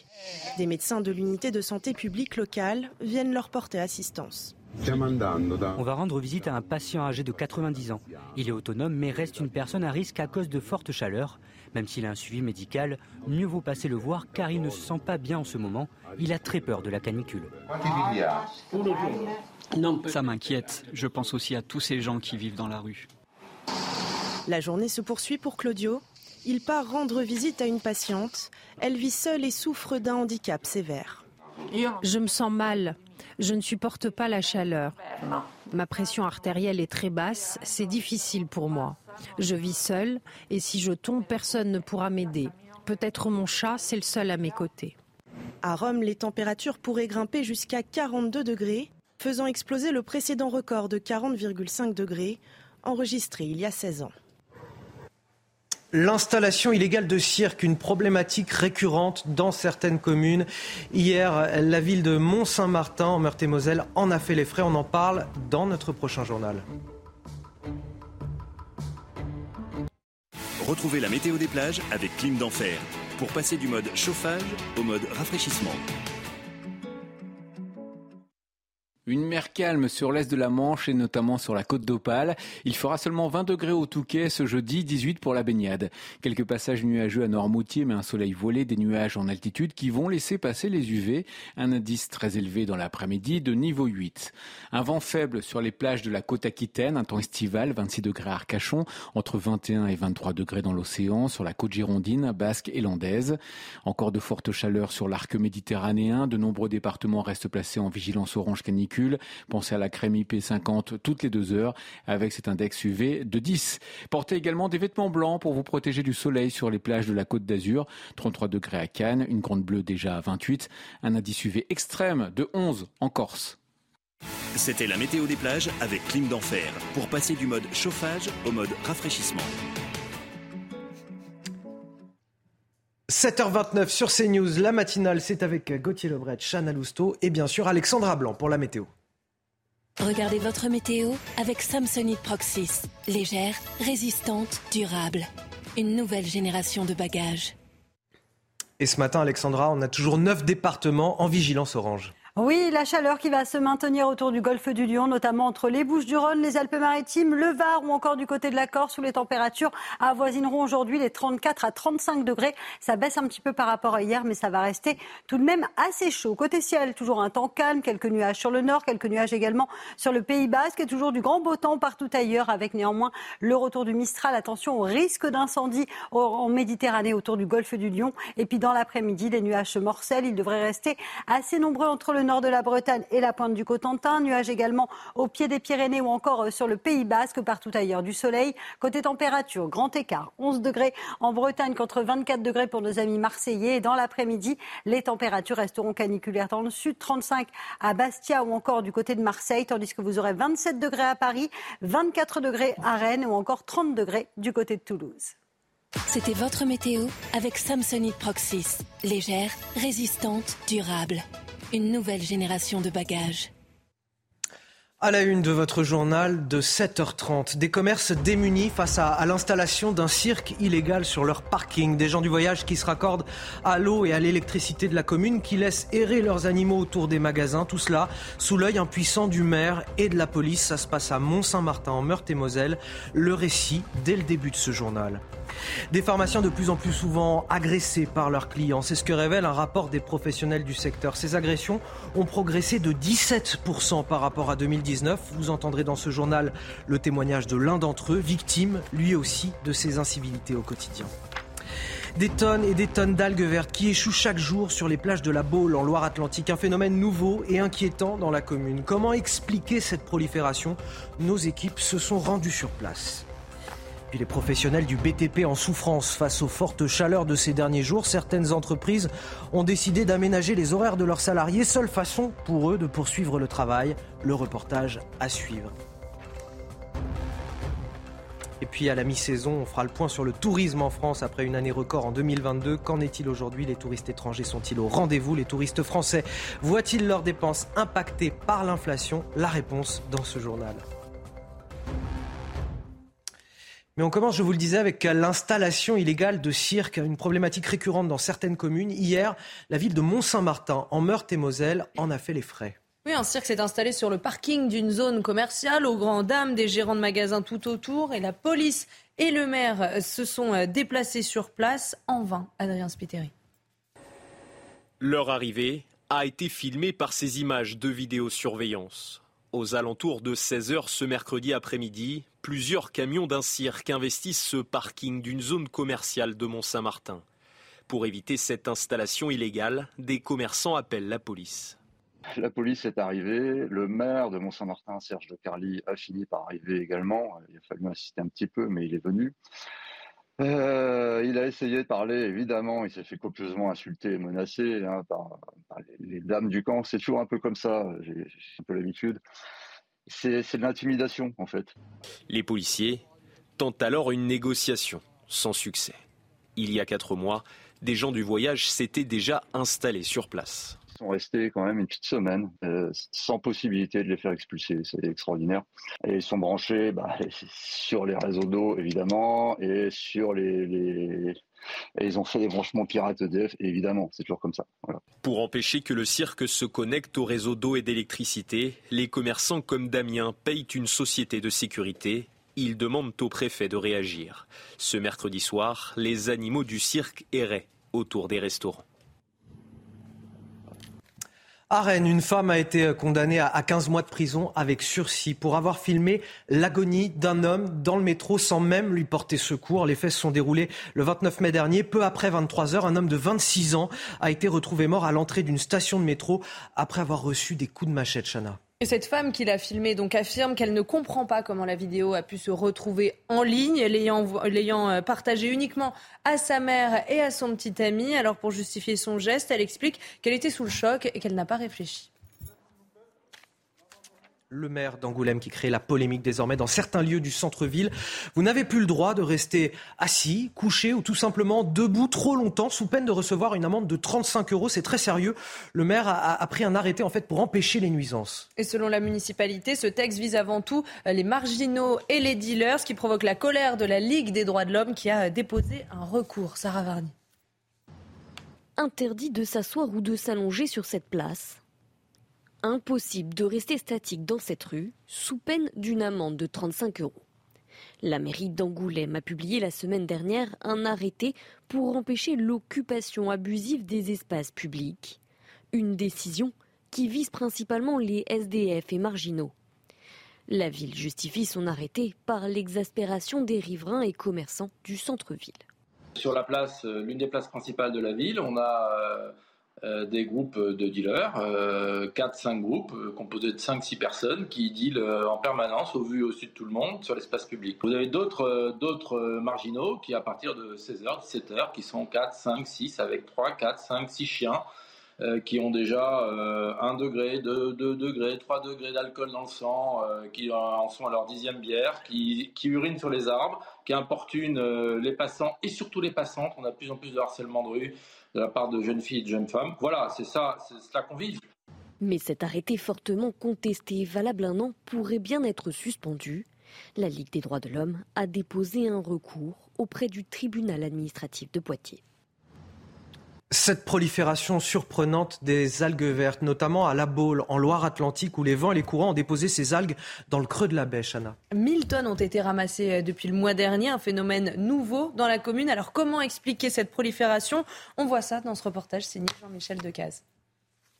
La plage de la Baule est membre du très select club des plus belles baies du monde. Mais en face du casino et du prestigieux hôtel royal, les algues vertes viennent s'échouer. Depuis juin, 1000 tonnes ont été ramassées par Veolia, chargée de l'entretien. Un phénomène nouveau ici, favorisé par la houle. On est habitué à une plage ici qui, est normalement très belle, très propre, très... Euh, voilà, donc on n'est pas forcément habitué aussi à ces phénomènes-là, peut-être. Si ça se propage de, plus en plus, ça serait peut-être inquiétant quand même. Oui. Même des jours pour tout le monde, pour les touristes et tout. Quoi. Mais pour nous, pour les pêcheurs à pied. Quoi. Les algues filamenteuses de la Baule n'ont rien à voir avec celles qui tapissent les plages des Côtes d'Armor, mais en cas de décomposition, elles sont tout aussi toxiques. Des fois, on n'est pas trop rassuré. Hein, ramasser, euh, bon, on va plus loin quand même. Il ne faut pas se leurrer. Hein. S'il y a ces trucs-là, c'est qu'il y a des trucs dans l'eau qui les favorisent. Les algues prolifèrent car il y a trop de nitrates dans l'eau du fait des activités agricoles, des concentrations apportées dans la baie de la Baule par les rivières bretonnes. Seul 1% des cours d'eau respectent la norme maximale de 10 mg de nitrate par litre. Ironie de l'histoire, ici les algues ramassées servent d'engrais aux agriculteurs. On va partir aux États-Unis à présent avec cette somme faramineuse 1 milliard 800 millions de dollars. C'est la somme que la ville de New York s'apprête à reverser aux étudiants noirs et hispaniques qui ont échoué au concours d'enseignants entre 1994 et 2014, Chana. Et plus de 5000 candidats euh, sont concernés. La justice a jugé ce concours comme étant culturellement euh, biaisé et discriminatoire en faveur des candidats blancs. Toutes les euh, explications de notre correspondante à New York, Fanny Chauvin. Contre toute logique, rater un concours peut aussi rapporter. Plus de 5000 candidats afro-américains et hispaniques ont échoué à leur test pour devenir enseignants à New York et aujourd'hui, la ville va les indemniser. Selon la justice, le concours était culturellement biaisé, discriminatoire. Les questions favorisaient les candidats blancs au détriment des prétendants issus des minorités et les résultats le prouvent. Plus de la moitié des candidats afro-américains et hispaniques ont échoué au concours contre seulement un candidat blanc sur dix. Alors aujourd'hui, la ville de New York va devoir indemniser euh, ces candidats qui ont échoué à hauteur d'1,6 milliard d'euros, une somme mirobolante qui ne fait pas l'unanimité. Certains euh, professeurs et chefs d'établissement dénoncent cette somme payée euh, par le contribuable. La ville de New York qui a déjà tiré les leçons de ce jugement, le test d'entrée a été modifié pour diversifier le corps enseignant. Retour en France. Si vous êtes euh, professionnel du BTP, on pense fort à vous ce matin avec les fortes chaleurs. Forcément, c'est très dur de travailler en, extérieur, que vous soyez euh, couvreur, constructeur de route ou encore maçon. On sait que pour beaucoup d'entre vous, vous n'avez certainement plus envie de travailler. Oui, il faut dire que ces chaleurs extrêmes ne sont pas euh, sans danger pour la santé de ces salariés et de ces artisans. Alors, pour tenter de les épargner, des entreprises ont décidé eh d'adapter les horaires et de les aménager. Mathilde Ibanez. C'est sous une chaleur étouffante en plein soleil que Kevin et ses collègues démontent des garde-corps au huitième étage d'un immeuble du centre de Marseille.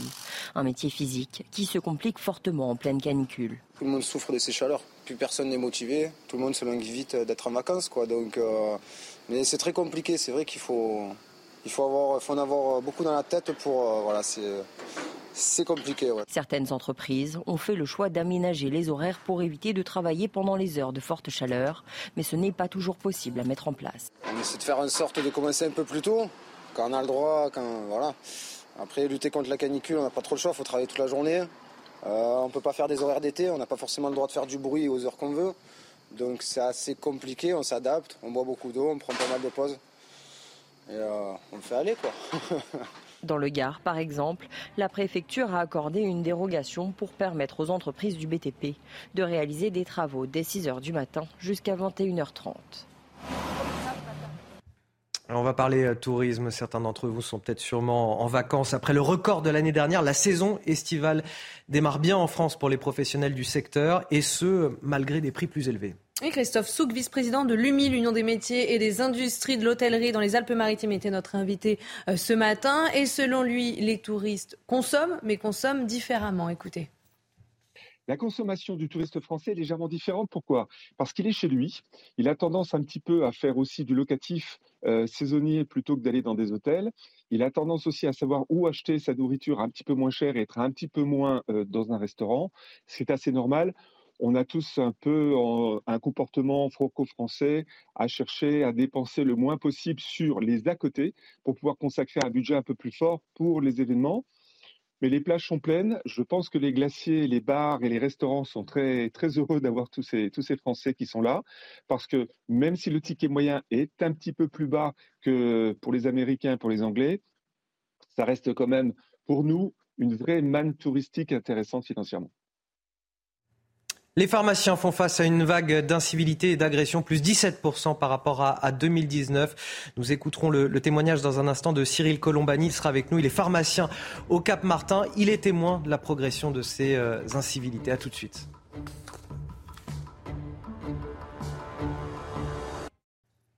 Des pharmaciens de plus en plus agressés. On en parle dans un instant, juste après le rappel de l'actualité avec Chana Lousteau.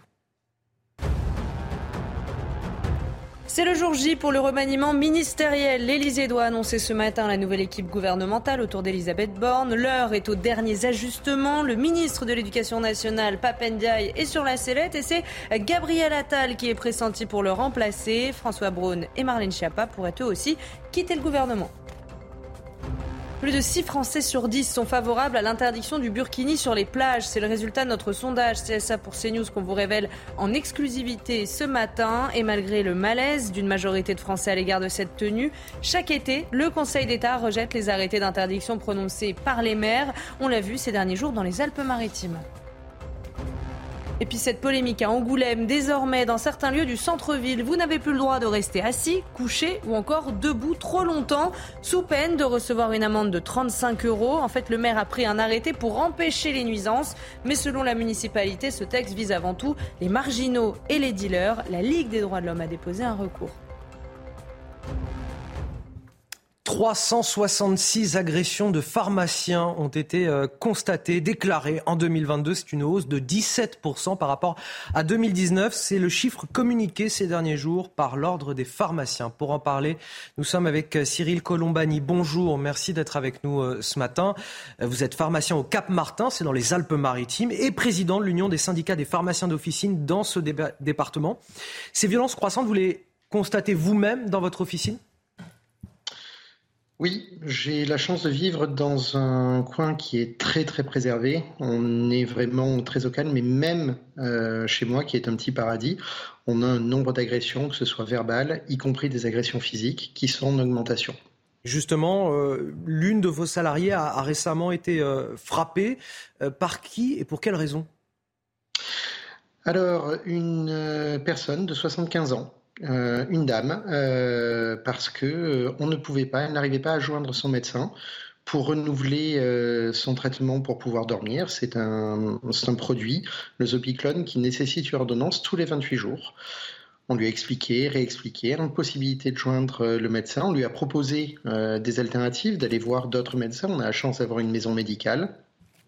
Elle s'est énervée et elle a voulu mettre une claque à ma salariée qui a eu le réflexe de lever le bras, donc euh, qui, a, qui a reçu le coup dans le bras. Mais ça reste malgré tout une agression, et aussi bizarre que cela puisse paraître, par une dame de 75 ans. Oui, c'est affligeant ce que vous nous racontez. Il y a aussi l'ensemble des professionnels de santé globalement qui sont concernés par ce, type d'agression. Vous avez même vu, euh, entendu l'agression d'un médecin généraliste de votre rue. Oui, tout à fait. Euh, un médecin que je connais bien, qui est un ami, euh, qui a été agressé, qui a été frappé à coups de poing, coups de pied, parce qu'il refusait de faire un arrêt médical, arrêt médical qu'il euh, considérait comme étant injustifié. La personne n'a pas accepté que le médecin lui dise non, l'a frappé. Comment vous expliquez ces comportements très violents de la part de, patients, de, clients? Vous avez évoqué en off avec nous un, un sentiment de frustration qui n'est pas supporté par ces gens-là. Comment vous expliquez tout ça? Je pense que depuis le Covid, euh, on, s'habitue à gérer les ruptures. Ça a été euh, les ruptures de masques, les ruptures de gel. Aujourd'hui, euh, depuis bientôt un an, on gère les ruptures de médicaments. Il y a de moins en moins de médecins qui sont facilement accessibles, donc les patients n'arrivent plus à avoir les ordonnances en temps et en heure, et les gens en arrivent à un point où ils ne supportent plus qu'on leur dise non. Euh, certaines plateformes qui se sont développées donnent l'impression qu'une qu'une ordonnance est une liste de courses. Euh, pas toutes, hein, mais certaines, vous remplissez simplement un questionnaire et vous obtenez une ordonnance euh, par mail, ordonnance dont la validité reste encore à définir. Et quand on explique aux gens bah, que l'ordonnance n'est pas valable parce que certaines ordonnances doivent être faites uniquement par certains médecins, ils ils comprennent pas. La santé devient pour eux comme n'importe quel mode de consommation et le non n'est plus acceptable. Vous, aujourd'hui, vous sensibilisez les, autres pharmaciens pour qu'ils portent plainte systématiquement. Euh, est-ce que cela change quelque chose? Alors malheureusement, pour l'instant, la réponse, euh, la réponse publique, à, mon sens, n'est pas à la mesure de, ce qui est en train de se passer. Euh, ce que nous attendons, alors que ce soit les pharmaciens ou, euh, les médecins, c'est une réponse qui soit très forte, médecins, infirmiers, quels que soient les professionnels de santé en réalité. On a besoin d'être accompagnés que, par, euh, la justice par rapport à ça pour que les agresseurs soient, ben, soient punis et soient punis sévèrement. Il y avait eu un reportage il y a quelque temps d'un de mes confrères sur Paris où une femme a saccagé sa pharmacie parce qu'il avait euh, dit à son fils d'arrêter de toucher euh, ce qui était dans la pharmacie et où il a été menacé physiquement par le mari de cette dernière. Aujourd'hui, il faut que ces gens-là soient réellement sanctionnés. Beaucoup de pharmaciens aujourd'hui hésitent à aller porter plainte parce qu'on perd du temps et surtout parce qu'il n'y a aucune réponse derrière.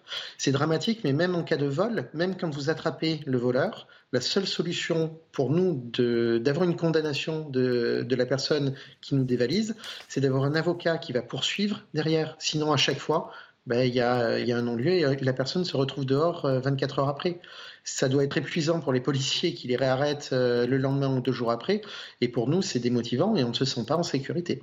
Et on entend, euh, Cyril Colombani, votre euh, alerte aujourd'hui. Je rappelle ce chiffre absolument effarant, plus 17% d'agressions euh, de pharmaciens par rapport à 2019. On en a compté 366 pour l'année 2022. Merci d'avoir témoigné sur l'antenne de, de, CNews. Merci à vous. Restez avec nous dans un instant.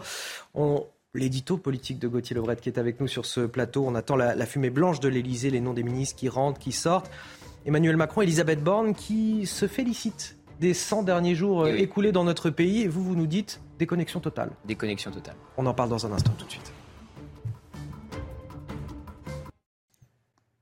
Gauthier Lebret, on est toujours en, conclave en ce moment à, à l'Elysée. On attend la, fumée blanche pour savoir qui part, qui reste. On aura évidemment tous les noms des, ministres euh, avec vous, euh, évidemment peut-être dans le courant de cette matinale ou dans la journée, que sais-je, on verra bien.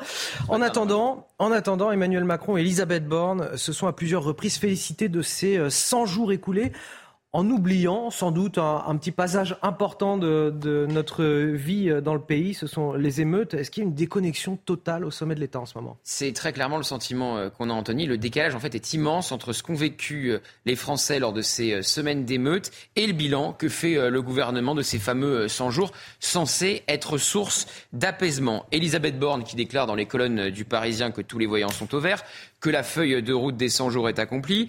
L'Élysée qui explique pour confirmer la Première ministre à Matignon que l'objectif des 100 jours est atteint. Et Emmanuel Macron qui déclare mardi soir devant ses ministres on peut collectivement être fier de ce qui a été fait ces derniers mois. L'année a été très chargée. Ça, c'est sûr que l'année a été très chargée. Vous êtes plutôt euh, manifestation contre la réforme des retraites ou euh, émeute? Quand vous voyez les images des mairies, des commissariats ou encore des écoles euh, détruites après les émeutes, entendre que l'objectif des 100 jours a été atteint, c'est juste inaudible. C'est un peu la politique de l'autruche. Pourquoi le gouvernement communique de la sorte? Pour minimiser. C'est depuis le départ euh, l'objectif d'Emmanuel Macron qui veut euh, minimiser tout ce qui s'est passé, que ce soit sur les retraites ou les émeutes. C'est presque anecdotique pour le président. Pour les retraites, le processus démocratique avait été euh, respecté. C'est ce qu'il avait dit à l'époque. Pour les émeutes, l'ordre républicain est revenu et les nuits du 13 et du 14 juillet ont été des succès. On n'en parle plus jusqu'à la prochaine fois puisque rien ne sera fait pour que le problème eh bien, soit évité la prochaine fois, pour éviter que ça recommence tout simplement, s'attaquer aux conséquences et jamais aux causes. Sans parler des, des 100 jours qui ne sont pas vraiment une réussite non plus. Non, sur euh, les différentes réformes. Alors pour être très honnête, la loi sur la justice a été euh, votée, celle du REC Dupont-Moretti cette semaine. Pareil pour la loi de programmation euh, militaire. Mais pour ce qui est du travail, les négociations ont repris avec les partenaires sociaux, mais ça coince déjà. Évidemment, les stigmates de la réforme des retraites sont encore là. Et alors, sur la loi immigration, le feuilleton continue. Je vous rappelle que la loi devait être présentée en Conseil des ministres avant la trêve estivale. Il en reste deux, dont celui euh, d'aujourd'hui avec euh, le nouveau euh, gouvernement. Autant dire que la loi de Gérald Darmanin va être une nouvelle fois reportée, car ça coince avec les républicains. Les LR peuvent affirmer leur différence avec le gouvernement sur les thématiques d'immigration. Ils ne vont pas s'en priver. Les 100 jours sont très objectivement un échec. En affirmant le contraire, le gouvernement espère convaincre les Français, sauf qu'ils ne sont pas dupes. 78% jugent qu'Emmanuel Macron n'a pas rempli ses objectifs. Gauthier Levret, un mot pour rappeler euh, votre euh, interview politique à 8h15 tout à l'heure. Vous recevez Manuel Bompard, le député euh, LFI des Bouches-du-Rhône. Restez avec nous dans un instant. La météo, Alexandra Blanc. Regardez votre météo avec Samsonite Proxys. Légère, résistante, durable. Une nouvelle génération de bagages. Encore une journée pleinement estivale aujourd'hui avec au programme du soleil quasiment partout. On aura seulement quelques petits nuages cet après-midi près des côtes de la Manche, notamment entre le nord de la Bretagne et la pointe du Cotentin. Des nuages également au pied des Pyrénées ou encore sur le Pays Basque où le temps restera assez brumeux. Ce sera le cas notamment sur les Landes ou encore sur les Pyrénées-Atlantiques avec localement un temps nuageux et parfois assez brumeux partout ailleurs du grand beau temps. Hein. Si vous êtes du côté de Lyon, de Marseille, de Nice, eh bien là, le ciel restera parfaitement dégagé avec en prime des températures qui vont rester particulièrement élevées autour du golfe du Lion. La canicule se poursuit. Plusieurs départements restent placés sous surveillance par Météo France pour cause de canicule. 35 degrés cet après-midi du côté de Marseille, 35 degrés également à Bastia, 34 degrés à Montpellier. Alors oui, on perd quand même quelques degrés par rapport à hier, mais ça restera toujours caniculaire aujourd'hui. Partout ailleurs, on retrouvera des températures conformes au normal de saison. 27 à Paris, 30 degrés pour Toulouse, 30 degrés également à Lyon, 27 degrés à Clermont-Ferrand ou encore 28 degrés pour nos amis dijonnais. La suite du programme, demain encore de bonnes conditions météo, un temps calme, seulement quelques orages au pied des Pyrénées, quelques nuages également qui pourraient s'accrocher sur les régions du nord. Côté température, a priori, elles vont continuer à baisser, notamment dans le sud, avec une moyenne de 25 au nord et de 30 degrés dans le sud. On devrait pour ce week-end retrouver des températures à peu près conformes au normal de saison. C'était votre météo avec Samsonite Proxys. Légère, résistante, durable une nouvelle génération de bagages. 7h59, excellent réveil à tous sur CNews avec Alexandra Blanc, vous venez de la voir, avec Chana Lousteau également pour toute l'info et Gauthier Lebret pour la politique. Voici tout de suite les titres de votre journal de 8h. À la une, ce malaise à l'égard du Burkini sur les plages. 62% des Français estiment qu'il faut l'interdire, résultat d'un sondage CSA pour CNews, même si bien souvent le droit en décide autrement. Un nouvel arrêté municipal anti-Burkini a été suspendu par le Conseil d'État dans les Alpes-Maritimes. On en parle dès le début de ce journal. À Angoulême, plus question de rester assis, couché ou debout trop longtemps dans certaines rues du centre-ville sous peine d'une amende de 35 euros. Un arrêté municipal, là aussi pour lutter contre les nuisances causées par les marginaux et les dealers, et qui suscite évidemment la polémique. Jour J pour le remaniement. Emmanuel Macron réunissait une dernière fois hier ses ministres et les parlementaires de la majorité avant la trêve estivale. Trois ministres sur le départ n'étaient pas présents. Vous verrez lesquels avec Gauthier Lebret. Dans les eaux de Rome, pour affronter les fortes chaleurs, on distribue des sorbets aux animaux, aux fruits, aux légumes ou encore à la viande. De quoi les rafraîchir et leur faire plaisir. Toutes les images à suivre à la fin de ce journal. Mais tout d'abord, à la une, 6 Français sur 10, plus de 6 Français sur 10 favorables à l'interdiction du burkini sur les plages. C'est le résultat de notre sondage exclusif CSA pour CNews qu'on vous révèle ce matin. Chana, malgré, euh, malgré le malaise d'une majorité de Français à l'égard de cette tenue, chaque été, le Conseil d'État rejette les arrêtés d'interdiction. Oui, on l'a vu ces derniers jours, notamment à Mandelieu, la Napoule, dans les Alpes-Maritimes. Le détail de ce sondage avec euh, Michael Dos Santos. La tendance se confirme. Comme en mai dernier, date de notre dernière enquête, les Français restent majoritairement opposés au burkini. D'après notre dernier sondage CNews CSA, 62% des personnes interrogées souhaitent l'interdire sur les plages françaises. Selon leur âge, la vie des personnes interrogées varie sensiblement. Les 65 ans et plus sont les plus réticents. 77% d'entre eux ne veulent pas voir les femmes porter ce vêtement. A l'inverse, les 25-34 ans souhaitent l'autoriser. Enfin, la couleur politique des sondés a également son importance. Sans surprise, les partisans de la gauche ne verraient pas d'un mauvais œil la présence de femmes en burkini sur les côtes tricolores. Tout le contraire à droite, où près de 9 personnes sur 10 souhaitent son interdiction pure et simple. À la une également, la mairie d'Angoulême crée la polémique. Désormais, dans certains lieux du centre-ville, vous n'avez plus le droit de rester assis, couché ou tout simplement debout trop longtemps sous peine de recevoir une amende de 35 euros. C'est très sérieux. Le maire a pris un arrêté pour empêcher les nuisances, Chana. Et selon la municipalité, ce texte vise avant tout les marginaux et les dealers, ce qui provoque la colère de la Ligue des droits de l'homme qui a déposé un recours. Sarah Varni. Interdit de s'asseoir ou de s'allonger sur cette place Impossible de rester statique dans cette rue sous peine d'une amende de 35 euros. La mairie d'Angoulême a publié la semaine dernière un arrêté pour empêcher l'occupation abusive des espaces publics. Une décision qui vise principalement les SDF et marginaux. La ville justifie son arrêté par l'exaspération des riverains et commerçants du centre-ville. Sur euh, l'une des places principales de la ville, on a euh, des groupes de dealers, 4-5 groupes composés de 5-6 personnes qui dealent en permanence au vu et au sud de tout le monde sur l'espace public. Vous avez d'autres marginaux qui à partir de 16h, 17h, qui sont 4, 5, 6 avec 3, 4, 5, 6 chiens euh, qui ont déjà euh, 1 degré, 2, 2 degrés, 3 degrés d'alcool dans le sang, euh, qui en sont à leur dixième bière, qui, qui urinent sur les arbres, qui importunent euh, les passants et surtout les passantes. On a de plus en plus de harcèlement de rue de la part de jeunes filles et de jeunes femmes. Voilà, c'est ça, c'est cela qu'on vit. Mais cet arrêté fortement contesté, valable un an, pourrait bien être suspendu. La Ligue des droits de l'homme a déposé un recours auprès du tribunal administratif de Poitiers. Et puis ces images de migrants qui montent à bord d'une embarcation en, pleine journée sous les yeux médusés des touristes. Ça s'est passé sur les plages de Boulogne-sur-Mer, dans le Pas-de-Calais. Le préfet du département a annoncé hier soir l'arrivée d'une compagnie de CRS supplémentaire sur le littoral, Chana. l'objectif des forces de l'ordre, c'est de euh, s'adapter au mode opératoire des passeurs qui évoluent euh, en permanence. Je vous propose d'écouter euh, la réaction de Georges Fenech. C'était hier soir sur CNews. On a d'un côté des groupes de jeunes qui veulent profiter euh, du soleil, euh, du bateau, de la mer, en toute quiétude, une image plutôt euh, rassurante. Et juste derrière, vous voyez ces, ces gens qui sont prêts à risquer leur vie pour, pour migrer, voyez-vous. Et là, c'est tout ce contraste qui, mmh.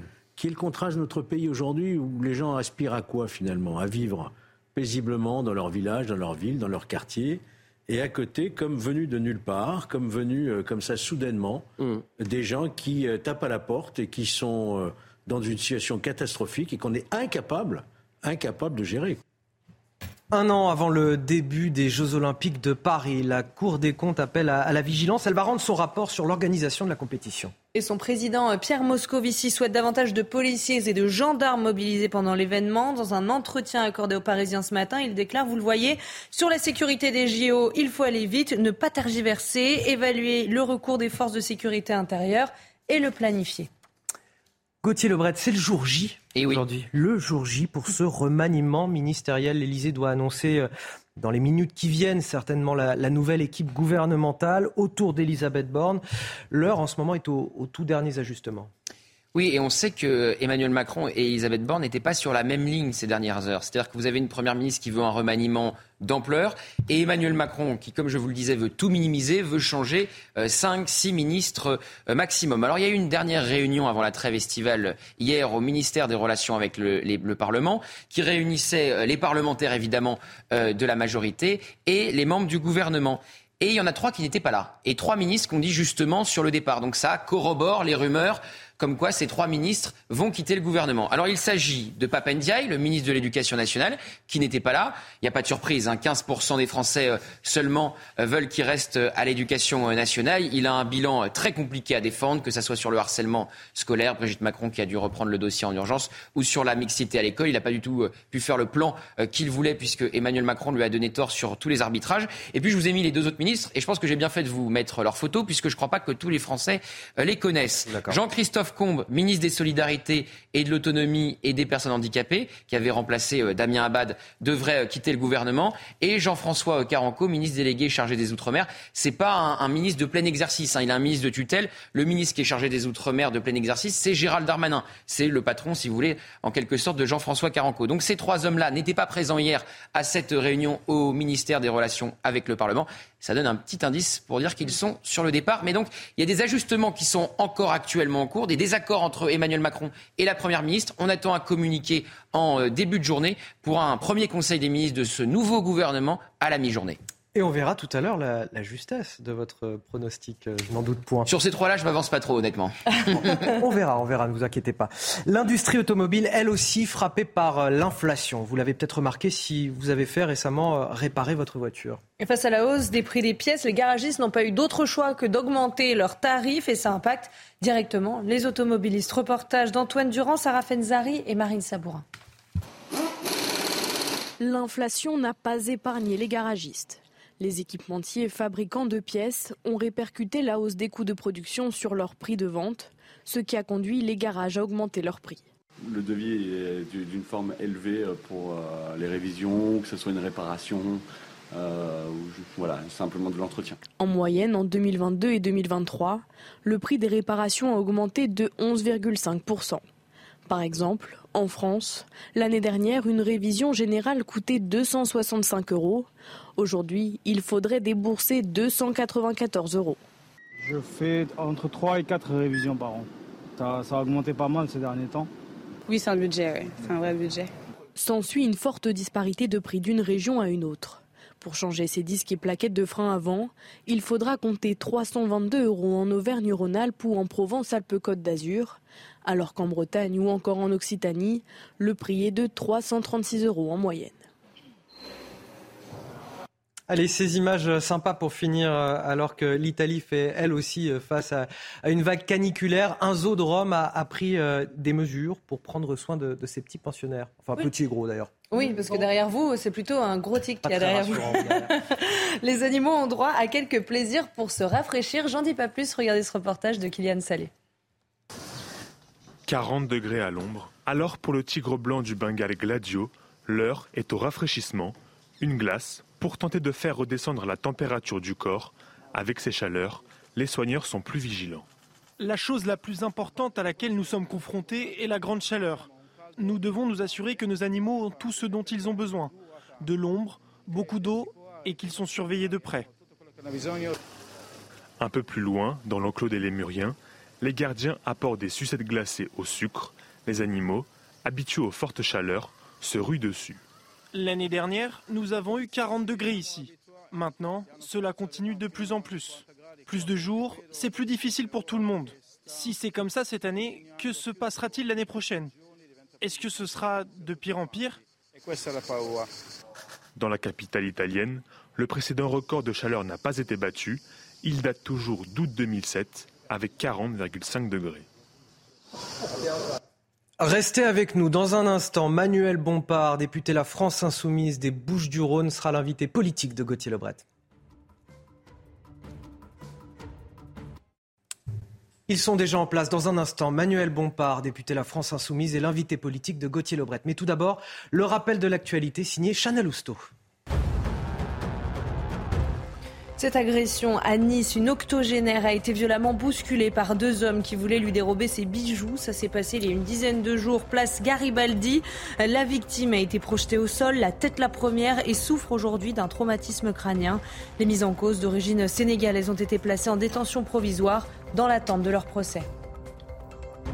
Encore de la chaleur aujourd'hui en France. On attend localement jusqu'à 35 degrés entre Marseille et Montpellier. Hier, il a fait 39,2 euh, degrés à Cannes. C'est un record absolu pour un mois de juillet. À l'heure actuelle, 9 départements restent placés en vigilance orange canicule, mais les températures devraient commencer à baisser dès cet après-midi. Et puis en Nouvelle-Zélande, une fusillade a fait trois morts dans le centre d'Auckland. Parmi les victimes, le tireur. Ça s'est passé sur un chantier de construction. Six personnes ont également été blessées, dont des policiers. Un drame qui intervient à quelques heures seulement de l'ouverture du mondial de foot féminin. Les autorités ont décidé de maintenir l'événement, estimant qu'il n'y avait pas de menace pour la sécurité nationale. Et place désormais à l'interview politique de Gauthier Lebret. Vous recevez ce matin Manuel Bompard, député La France Insoumise des Bouches-du-Rhône. Bonjour Manuel Bompard. Bonjour.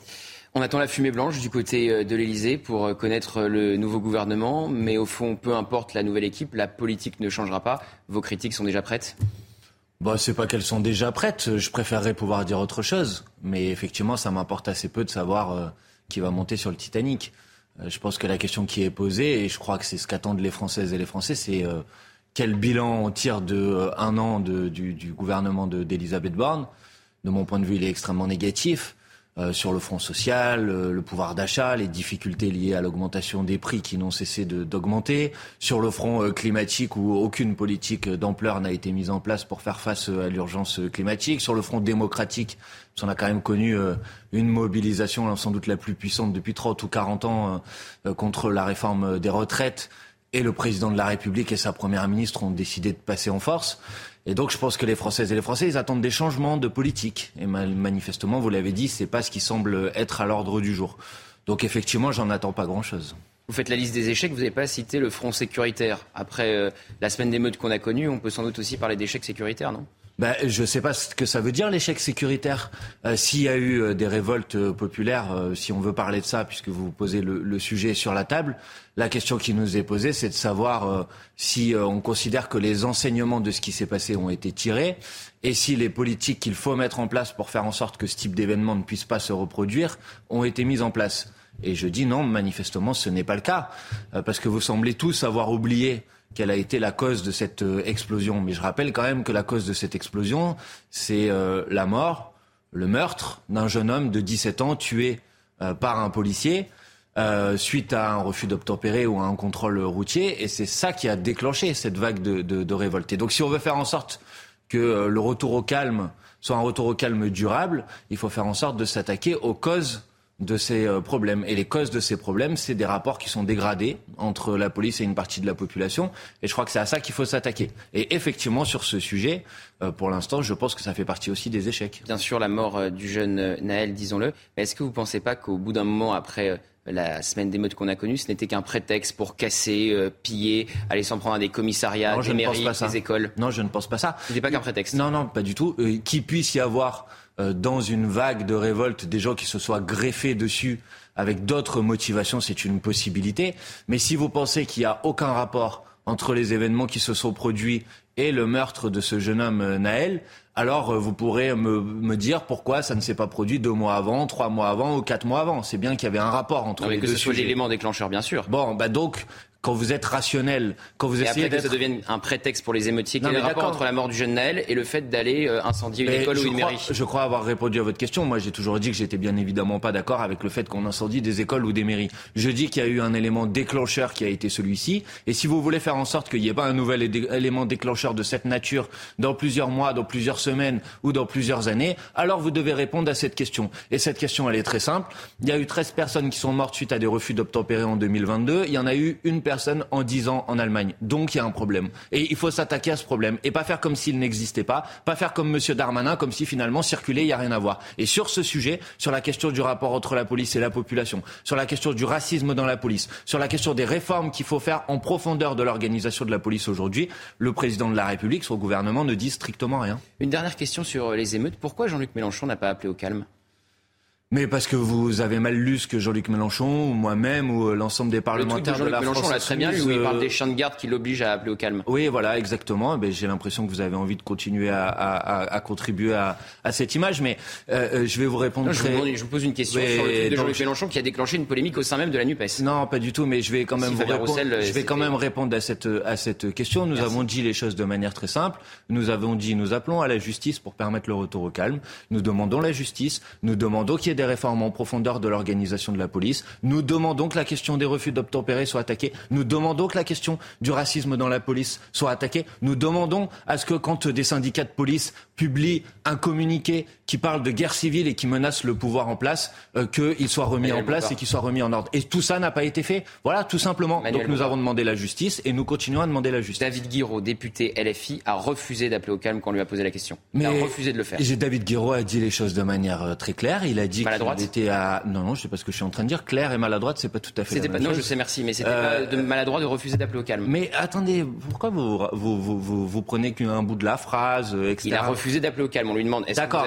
vous Moi, je vous ai Non, répondu. je n'appelle pas si au ça calme. ne vous convient pas, c'est dommage pour vous, mais moi, je vous ai mais répondu. vous êtes le chef je de vous ai dit, eh ben, très, vous avez le très droit clairement. de condamner les propos Mais je n'ai pas envie de condamner les propos parce que peut-être que vous, vous avez envie de le faire. Mais non, moi, je suis pas là pour ça. Mais voilà, très, très clairement, vous n'êtes pas là pour ça. Donc moi, Voilà. je vous redis, nous avons demandé à ce qu'il y ait de la justice pour permettre un retour au calme qui soit un retour au calme durable et nous continuons à demander ce qu'il y ait de la justice pour permettre un retour de calme qui soit un retour au calme durable tout simplement. Et maintenant vous allez me dire pourquoi le président de la République, pourquoi monsieur Darmanin, ministre de l'Intérieur sont incapables de regarder en face les difficultés qui sont posées par des rapports dégradés entre la police et une partie de la population. Ça c'est le sujet majeur. Vous savez Donc ça large, qu'il faut major- s'attaquer. une large majorité de la population soutient la police. Oui, oui, je le sais. Et puis je sais aussi. la police. Oui, je le sais. Et puis je sais aussi que ce taux d'approbation ou de confiance en la police, a baissé de 20% depuis 25 ans. Voilà. Et donc ça, vous pouvez peut-être vous poser une question sur le sujet. Très bien, mais mais c'est pas un problème. Moi, je suis pas contre la police, c'est pas le sujet. La question, c'est est-ce qu'on considère qu'une démocratie peut bien fonctionner quand il y a euh, trois ou quatre personnes sur 10 qui n'a pas confiance en la police de son pays? Non, c'est un problème. Donc c'est un problème qui devrait nous interpeller tous. Il n'y a pas les anti-policiers et les pro-policiers. Moi, je pose la question de comment on fait en sorte d'améliorer ces relations. Et pour améliorer ces relations, il y a des problèmes qu'il faut regarder en face. Il y a des problèmes de précarité pour euh, les policiers. Il y a des problèmes de suicide dans la police. Il y a des problèmes de conditions de travail pour les policiers. Il y a des problèmes de formation des policiers. Il y a un problème de racisme dans la police. Il n'y a pas que moi qui le dis. L'ONU le dit euh, euh, également. Il y a des problèmes d'une augmentation significative multipliée par 5 depuis le changement de la loi en 2017 de personnes qui sont mortes suite à des refus d'obtempérer. Et c'est toutes ces questions qu'il faut poser. Parce que quand on est attaché à la République, à la démocratie, on a besoin d'avoir des rapports entre la population et la police qui soient des rapports sains et des rapports apaisés. Et c'est pas le cas aujourd'hui. Vous venez de dire qu'il n'y a pas les pros et les anti-police. Force est de constater que quand vous échangez avec les policiers, ils sont persuadés que la France insoumise est un parti anti-police. Bah, peut-être que euh, vous contribuez à longueur de journée à expliquer ah, que la... Bah oui. Vous... C'est pas votre discours. Bah, je peux vous faire, si vous voulez, la liste de vos bandeaux. Ah, c'est les bandeaux de CNews, c'est pas le discours de la France bah, insoumise, le problème. je ne dis pas que ce ne sont que les bandeaux de CNews, mais je pense qu'effectivement, vous contribuez à donner une image de notre programme ou de nos propositions qui ne correspond pas à la réalité. Quand vous avez des députés de la France mais attendez, laissez-moi répondre à votre question. Non, parce que vous venez de mettre oui, en je, vous avez des vous avez mis en cause mes positions et ça vous a pas dérangé. Quand vous avez des maintenant, moi, je vais répondre à votre question au milieu d'une manifestation parce que je dis ce que je veux ici sur ce plateau, tout le monde crie, tout le monde déteste la police. Excusez-moi. C'est pas. Et eh ben alors vous allez poser. Euh, euh, pense que vous êtes un parti. Mais les policiers, vous n'allez pas parler à leur place, premièrement. Et deuxièmement, moi, je vais vous dire quelque chose. Le seul groupe parlementaire qui entre 2017 et 2022 a déposé une commission d'enquête pour euh, poser la question des suicides dans la police, c'est nous. Les seuls groupes qui disent qu'il faut, qui aiment tellement pas les policiers qu'il faut en embaucher 10 ou 12 000 de plus, c'est nous. Les seules questions, les seuls groupes euh, politiques qui posent la question de, de, de, de la situation catastrophique dans laquelle travaillent un certain nombre de policiers, c'est nous. Le seul groupe parlementaire qui pose la question de savoir pourquoi on a de moins en moins de candidats au concours de policiers depuis maintenant dix ans, parce que les conditions de travail des policiers sont dégradées, c'est nous. Donc vous n'allez pas me faire passer pour un anti-policier parce que vous n'y arriverez pas. Bah si, vous essayez de le faire. Pas du tout. Donc je vous laisse répondre. C'est après le discours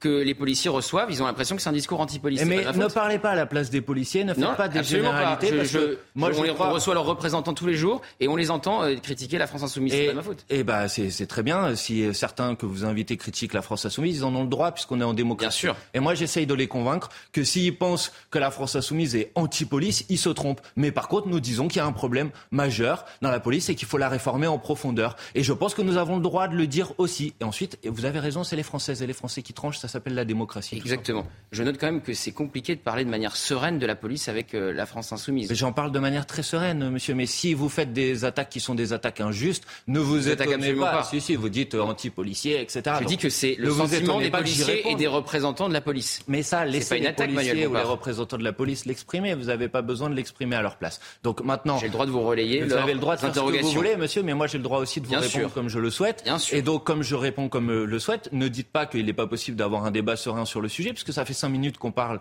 de cette question. Et je crois que j'ai mis sur la table un certain nombre de propositions qui me paraissent être des propositions raisonnable. Écoutez, je suis pas le seul à dire ça. Par exemple, je suis pas le seul à dire qu'il y a un problème avec l'IGPN parce qu'elle est sous la tutelle du ministre de l'Intérieur et qu'il faut faire en sorte d'en faire une institution véritablement indépendante. Non seulement je suis pas le seul à, dire ça, mais en plus, c'est à peu près la norme dans un certain nombre d'autres pays d'Europe. Donc vous voyez, c'est des questions et qu'on a le droit de poser sur la table et qui sont raisonnables et qui font pas de moi un anti-flic. L'IGPN qui enquête d'ailleurs sur 5, euh, euh, même 6 euh, policiers placés en garde à vue dans votre ville à Marseille après la nuit d'émeute entre le 1er et le 2 juillet pour violence en réunion. Donc des fois, l'IGPN enquête, Manuel. Oui, bah, c'est bien qu'ils enquêtent parce que les faits qui sont, dont sont soupçonnés, que sont soupçonnés d'avoir commis ces fonctionnaires de police sont des faits qui, s'ils sont avérés, sont totalement inacceptables et scandaleux.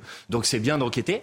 Et puis une fois qu'on a enquêté, c'est bien que l'enquête, elle aille jusqu'à son terme et que si les faits sont reconnus, que ça aboutisse réellement à des sanctions. Et on sait que malheureusement, ce n'est pas toujours le cas dans les euh, dossiers qui sont ouverts par l'IGPN.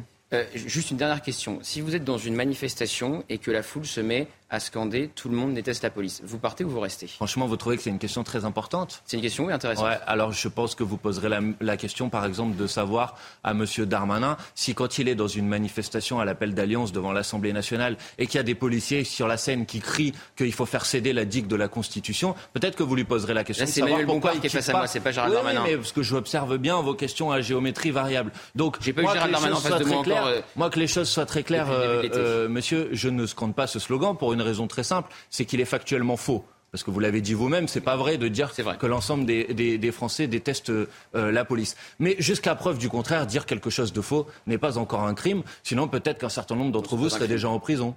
Pardon, ça veut dire quoi ça? Bah, que si mentir était un crime, peut-être qu'un certain nombre de journalistes seraient déjà en prison, puisqu'un certain nombre d'entre eux, parfois, ne disent pas tout à fait la vérité. Allez au bout. Mais j'ai, j'ai- j'ai dit les choses de manière très claire, euh, monsieur. Vous préférez, Je vous ai attaquer- dit- vous préférez répondre avec des attaques euh, c'est pas une contre attaque, les monsieur. journalistes ou contre notre chaîne, c'est votre choix, Vous me Emmanuel posez Bompard. la question sur un slogan. Je vous dis ce slogan est factuellement faux. Et ensuite, je vous dis, mais le fait de dire quelque chose de faux n'est pas un crime, Euh, tout simplement. euh, J'ai pas participé à une manifestation interdite, hein, par ailleurs.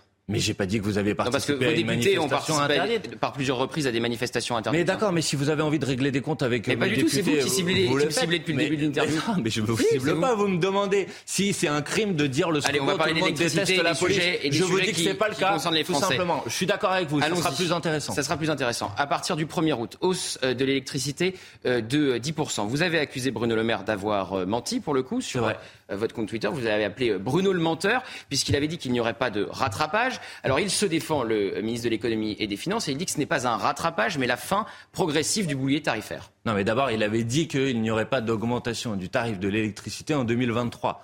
Donc on peut prendre le problème par tous les bouts, il s'agit d'un mensonge.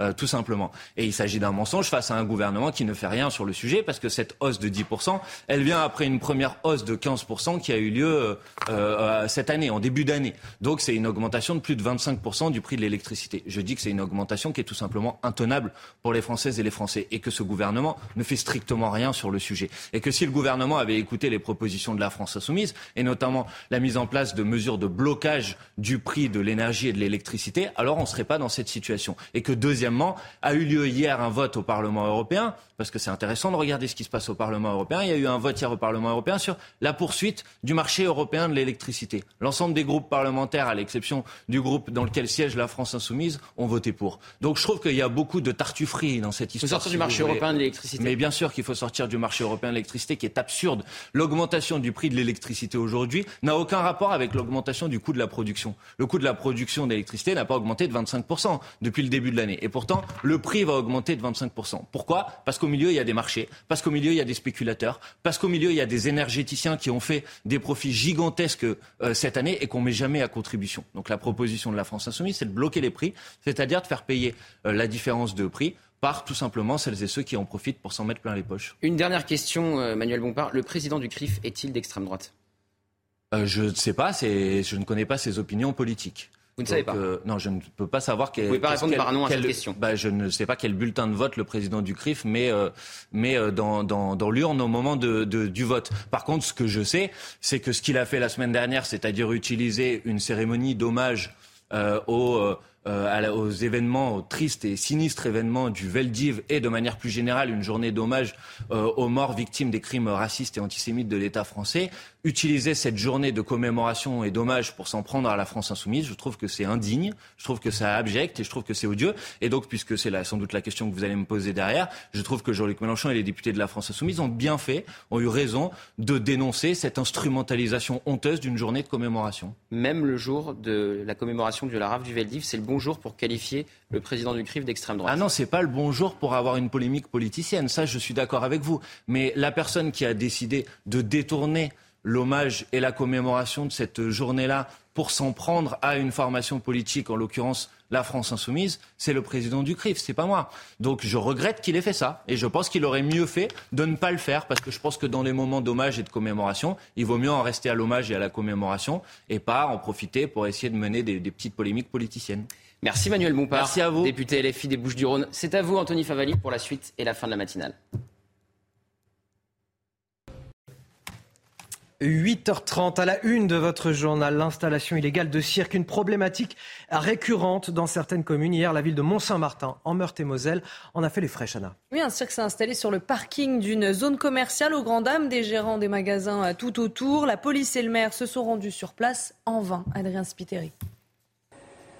Leur arrivée a été filmée par ces images de vidéosurveillance. Aux alentours de 16h ce mercredi après-midi, plusieurs camions d'un cirque investissent ce parking d'une zone commerciale de Mont-Saint-Martin.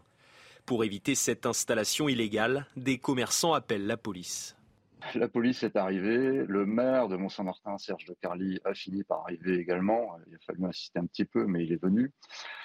Euh, il a essayé de parler, évidemment, il s'est fait copieusement insulter et menacer hein, par, les, dames du camp. C'est toujours un peu comme ça, j'ai un peu l'habitude. C'est de l'intimidation, en fait. Les policiers tentent alors une négociation, sans succès. Il y a quatre mois, des gens du voyage s'étaient déjà installés sur place sont restés quand même une petite semaine euh, sans possibilité de les faire expulser. C'est extraordinaire. Et ils sont branchés bah, sur les réseaux d'eau, évidemment, et sur les, Et ils ont fait des branchements pirates EDF, évidemment, c'est toujours comme ça. Pour empêcher que le cirque se connecte au réseau d'eau et d'électricité, les commerçants comme Damien payent une société de sécurité. Ils demandent au préfet de réagir. Ce mercredi soir, les animaux du cirque erraient autour des restaurants. À Rennes, une femme a été condamnée à 15 mois de prison avec sursis pour avoir filmé l'agonie d'un homme dans le métro sans même lui porter secours. Les faits se sont déroulés le 29 mai dernier. Il était euh, peu après 23 heures. Un homme de 26 ans a été retrouvé mort à l'entrée d'une station de métro après avoir reçu des coups de machette. Et donc cette femme qui l'a filmé affirme qu'elle ne comprend pas comment la vidéo a pu se retrouver en ligne, l'ayant envoyée uniquement à sa mère et à son petit ami pour justifier son geste. La jeune femme explique qu'elle était sous le choc et qu'elle n'a pas réfléchi tout simplement. À la une également, plus de 6 Français sur 10 sont favorables à l'interdiction du burkini sur les plages. C'est le résultat de notre sondage CSA pour CNews qu'on vous révèle en exclusivité ce matin. Gauthier Lebret, on voit bien que la, la volonté des Français est en décalage avec les avis qui sont rendus par le Conseil d'État. Oui, c'est ce qu'on appelle euh, un marronnier, Anthony, un sujet qui revient tous les étés. Il y a le fameux chassé-croisé entre juilletistes et haussiens dans euh, deux semaines. Et il y a l'histoire euh, du Burkini. Et effectivement, 62% des Français veulent l'interdire sur les plages, en décalage total avec les décisions du Conseil d'État, encore en début de semaine. L'arrêté anti-Burkini du maire de Mandelieu, Lanapoule, a été cassé par le Conseil d'État. Alors, à droite, hein, c'est très net, 85% des sympathisants veulent l'interdire, 65% euh, chez Renaissance. Et à l'inverse, à gauche, on veut l'autoriser à 57%. Ça monte même à 67% chez Europe Écologie euh, Les Verts. Alors, c'est pas très étonnant. Vous voyez donc le carton s'afficher 67% des sympathisants euh, Europe Écologie Les Verts qui veulent l'autoriser. C'est pas étonnant parce que je rappelle que cette polémique a fait rage, notamment à Grenoble, dans la ville du maire Europe Écologie Les Verts, Éric Piolle, qui a tenté de l'autoriser dans ses piscines. Mais cette fois-là, le Conseil d'État avait cassé sa décision pour des raisons d'hygiène. Merci euh, Gauthier Lebret. Est-ce que le burkini est le symbole euh, de séparatisme, du séparatisme? On a posé la question à Guilain Chevrier, spécialiste de la laïcité. Il était notre invité ce matin. Écoutez. C'est tout de même un signe très fort de manifestation d'expression religieuse dans un lieu de, qui est quand même un lieu de repos sur la plage où on, vient en famille. On n'a peut-être pas tellement envie, effectivement, d'avoir ce genre de, provocation euh, à côté de soi, puisque ça relève tout de même d'un certain niveau de provocation, mais aussi cette image de séparation hein, que, que, porte le burkini, et d'ailleurs assez volontairement de la part de ceux donc qui pratiquent donc cet accoutrement, et, et, et, le décalage que ça peut représenter avec l'évolution des mœurs que, donc, propre à une histoire de la France. Des insultes, des menaces de mort, des présentoirs renversés. Euh, les pharmaciens font face à une vague d'incivilité, voire d'agression de la part de clients mécontents. Ces agressions, elles ont progressé de 17% par rapport à 2019, selon un rapport de l'Ordre des pharmaciens. Et l'un d'entre eux témoigne ce matin euh, sur CNews. Il a installé une dizaine de caméras de vidéosurveillance. Alors, euh, cela n'empêche malheureusement pas les violences. En revanche, ça lui donne des preuves en cas de dépôt de plainte. Voyez ce reportage de Thibault Marcheteau avec le récit de Marine Savourin. Vous avez un petit enfant, on va dire 3-4 ans, qui arrive, un peu turbulent avec sa trottinette. il rentre dans les présentoirs et puis là, il arrive et puis il prend sa petite main et il fait tout tomber. C'est une histoire parmi tant d'autres dans cette pharmacie. Un enfant renverse l'un des présentoirs, ce pharmacien demande à sa mère de le surveiller et celle-ci réagit très violemment. Elle repart en courant, en mettant euh, plein de présentoirs euh, à terre. À la fin, euh, elle revient dans la pharmacie, elle me porte des coups. on arrive à l'expulser. Et le soir, donc à la fermeture, il y a son conjoint qui arrive et qui me menace lui à son tour. Résigné, le pharmacien ne portera pas plainte. En 2022, 366 agressions de pharmaciens ont été recensées, soit une hausse de 17% par rapport à 2019. Dans cette pharmacie, une dizaine de caméras ont été installées.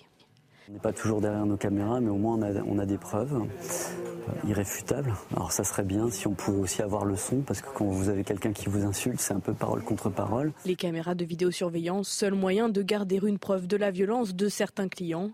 Les syndicats réclament une aide financière de l'État pour équiper toutes les pharmacies de France. Et puis cette prolifération surprenante des algues vertes sur les plages. C'est le cas notamment à, La Baule, où les vents et les courants ont déposé ces algues au creux de la bêche, Anna. Et 1000 tonnes ont été ramassées euh, depuis euh, le mois dernier, un phénomène nouveau dans la commune. Alors comment expliquer cette prolifération? Réponse dans ce reportage de Jean-Michel Decaze. La plage de la Baule est membre du très select club des plus belles baies du monde.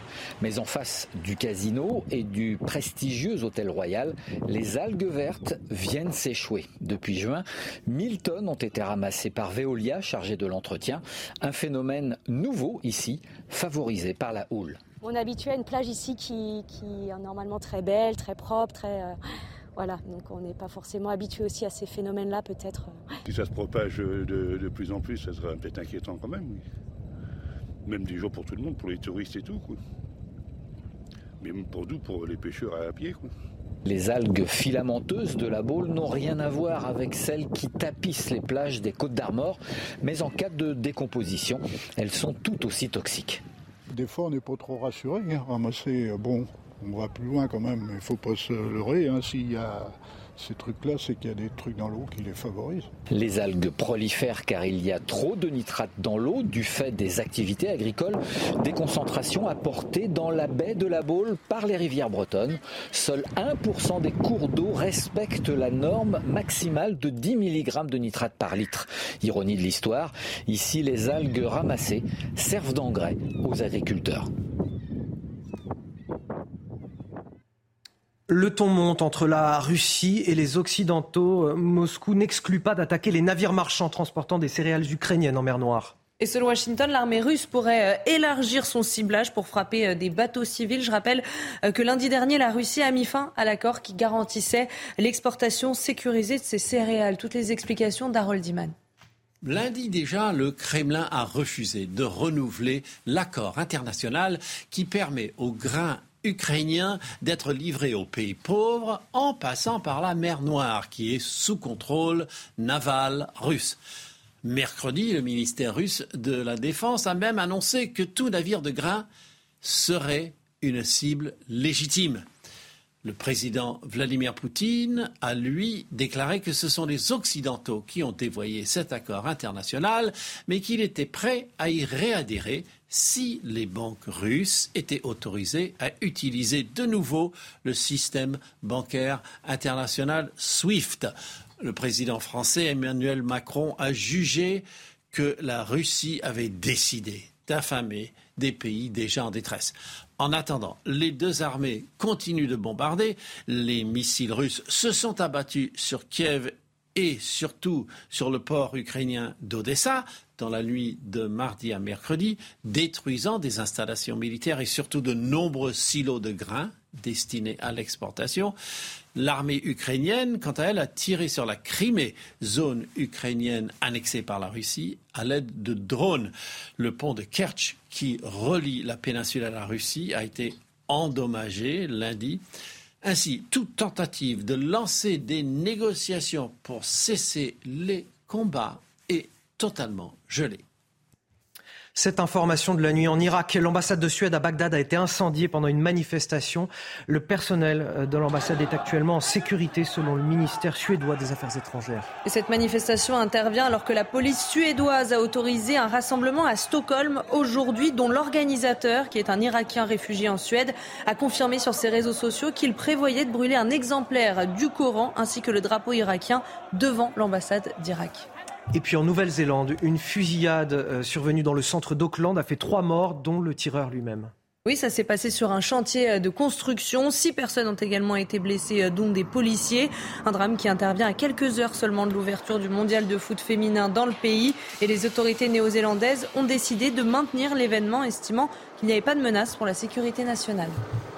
Direction les États-Unis à présent avec euh, cette somme faramineuse, 1 milliard 800 millions d'euros. C'est la somme que la ville de New York s'apprête à reverser aux étudiants noirs et hispaniques qui ont échoué au concours d'enseignants entre 1994 et 2014. Et plus de 5000 euh, candidats euh, sont concernés. La justice a jugé ce concours comme étant culturellement biaisé et discriminatoire en faveur des candidats blancs. Toutes les explications de notre correspondante à New York, Fanny Chauvin. Contre toute logique, rater un concours peut aussi rapporter. Plus de 5000 candidats afro-américains et hispaniques ont échoué à leur test pour devenir enseignants à New York et aujourd'hui, la ville va les indemniser.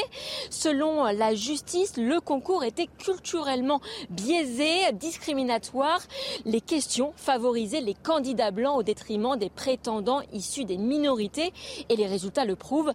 Plus de la moitié des candidats afro-américains et hispaniques ont échoué échoué au concours contre seulement un candidat blanc sur 10. Alors aujourd'hui, la ville de New York va devoir indemniser euh, ces candidats qui ont échoué à hauteur d'1,6 milliard d'euros, une somme mirobolante qui ne fait pas l'unanimité. Certains euh, professeurs et chefs d'établissement dénoncent cette somme payée euh, par le contribuable. La ville de New York qui a déjà tiré les leçons de ce jugement, le test d'entrée a été modifié pour diversifier le corps enseignant. Retour en France. Si vous êtes euh, professionnel du BTP, on pense très fort à vous ce matin. La canicule vous mène clairement la vie dure si vous travaillez en, extérieur, que vous soyez euh, couvreur, constructeur de route ou encore euh, maçon. Pour beaucoup d'entre vous, on imagine que vous n'avez plus trop envie d'aller travailler. Il faut dire que ces chaleurs extrêmes ne sont pas sans danger pour la santé de ces salariés et de ces artisans. Alors pour tenter de les épargner, des entreprises ont décidé d'aménager les horaires. Les explications de Mathilde Ibanez. C'est sous une chaleur étouffante en plein soleil que Kevin et ses collègues démontent des garde-corps au huitième étage d'un immeuble du centre de Marseille. Un métier physique qui se complique fortement en pleine canicule. Tout le monde souffre de ces chaleurs. Plus personne n'est motivé. Tout le monde se langue vite d'être en vacances. Quoi. Donc, euh, mais c'est très compliqué. C'est vrai qu'il faut, il faut, avoir, faut en avoir beaucoup dans la tête pour. Euh, voilà, c'est compliqué. Certaines entreprises ont fait le choix d'aménager les horaires pour éviter de travailler pendant les heures de forte chaleur, mais ce n'est pas toujours possible à mettre en place. On essaie de faire en sorte de commencer un peu plus tôt, quand on a le droit, quand voilà. Après, lutter contre la canicule, on n'a pas trop le choix, il faut travailler toute la journée. Euh, on ne peut pas faire des horaires d'été, on n'a pas forcément le droit de faire du bruit aux heures qu'on veut. Donc c'est assez compliqué, on s'adapte, on boit beaucoup d'eau, on prend pas mal de pauses. Et euh, on le fait aller quoi. Dans le Gard, par exemple, la préfecture a accordé une dérogation pour permettre aux entreprises du BTP de réaliser des travaux dès 6h du matin jusqu'à 21h30. Allez, on va parler euh, tourisme après le record de l'année dernière. La saison estivale démarre plutôt bien en France pour les professionnels du secteur et ce, malgré des prix euh, un petit peu plus élevés cette année. Et Christophe Souk, vice-président euh, de l'UMI dans les Alpes-Maritimes, était notre invité ce matin et selon lui, les touristes consomment, mais consomment différemment. Écoutez. La consommation du touriste français est légèrement différente. Pourquoi? Parce qu'il est chez lui. Il a tendance un petit peu à faire aussi du locatif euh, saisonnier plutôt que d'aller dans des hôtels. Il a tendance aussi à savoir où acheter sa nourriture un petit peu moins cher et être un petit peu moins euh, dans un restaurant. C'est assez normal. On a tous un peu un comportement franco-français à chercher à dépenser le moins possible sur les à côté pour pouvoir consacrer un budget un peu plus fort pour les événements. Mais les plages sont pleines. Je pense que les glaciers, les bars et les restaurants sont très, très heureux d'avoir tous ces, tous ces Français qui sont là. Parce que même si le ticket moyen est un petit peu plus bas que pour les Américains pour les Anglais, ça reste quand même pour nous une vraie manne touristique intéressante financièrement. Allez, on finit avec un, mot de sport. Chana Neymar qui veut rester au PSG. Oui, c'est du moins ce qu'il a euh, annoncé pendant une interview sur la chaîne du journaliste sportif brésilien Casimiro Miguel. Une, très, euh, une envie très certainement euh, motivée par la venue de Luis Enrique à la tête du club parisien qui n'est autre que son ancien entraîneur au FC Barcelone. Le joueur de 31 ans, écarté depuis le mois de février des terrains pour une blessure, souhaite également poursuivre avec le Brésil. Donc suite du feuilleton cet été, Anthony.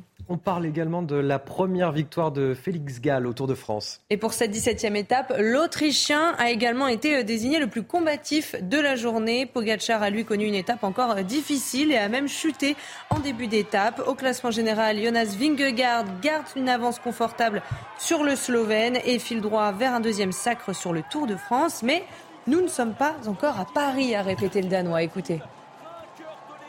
Of course, we're super happy and uh, it's it's it's super nice that we have a, a lead of uh, of seven seven minutes.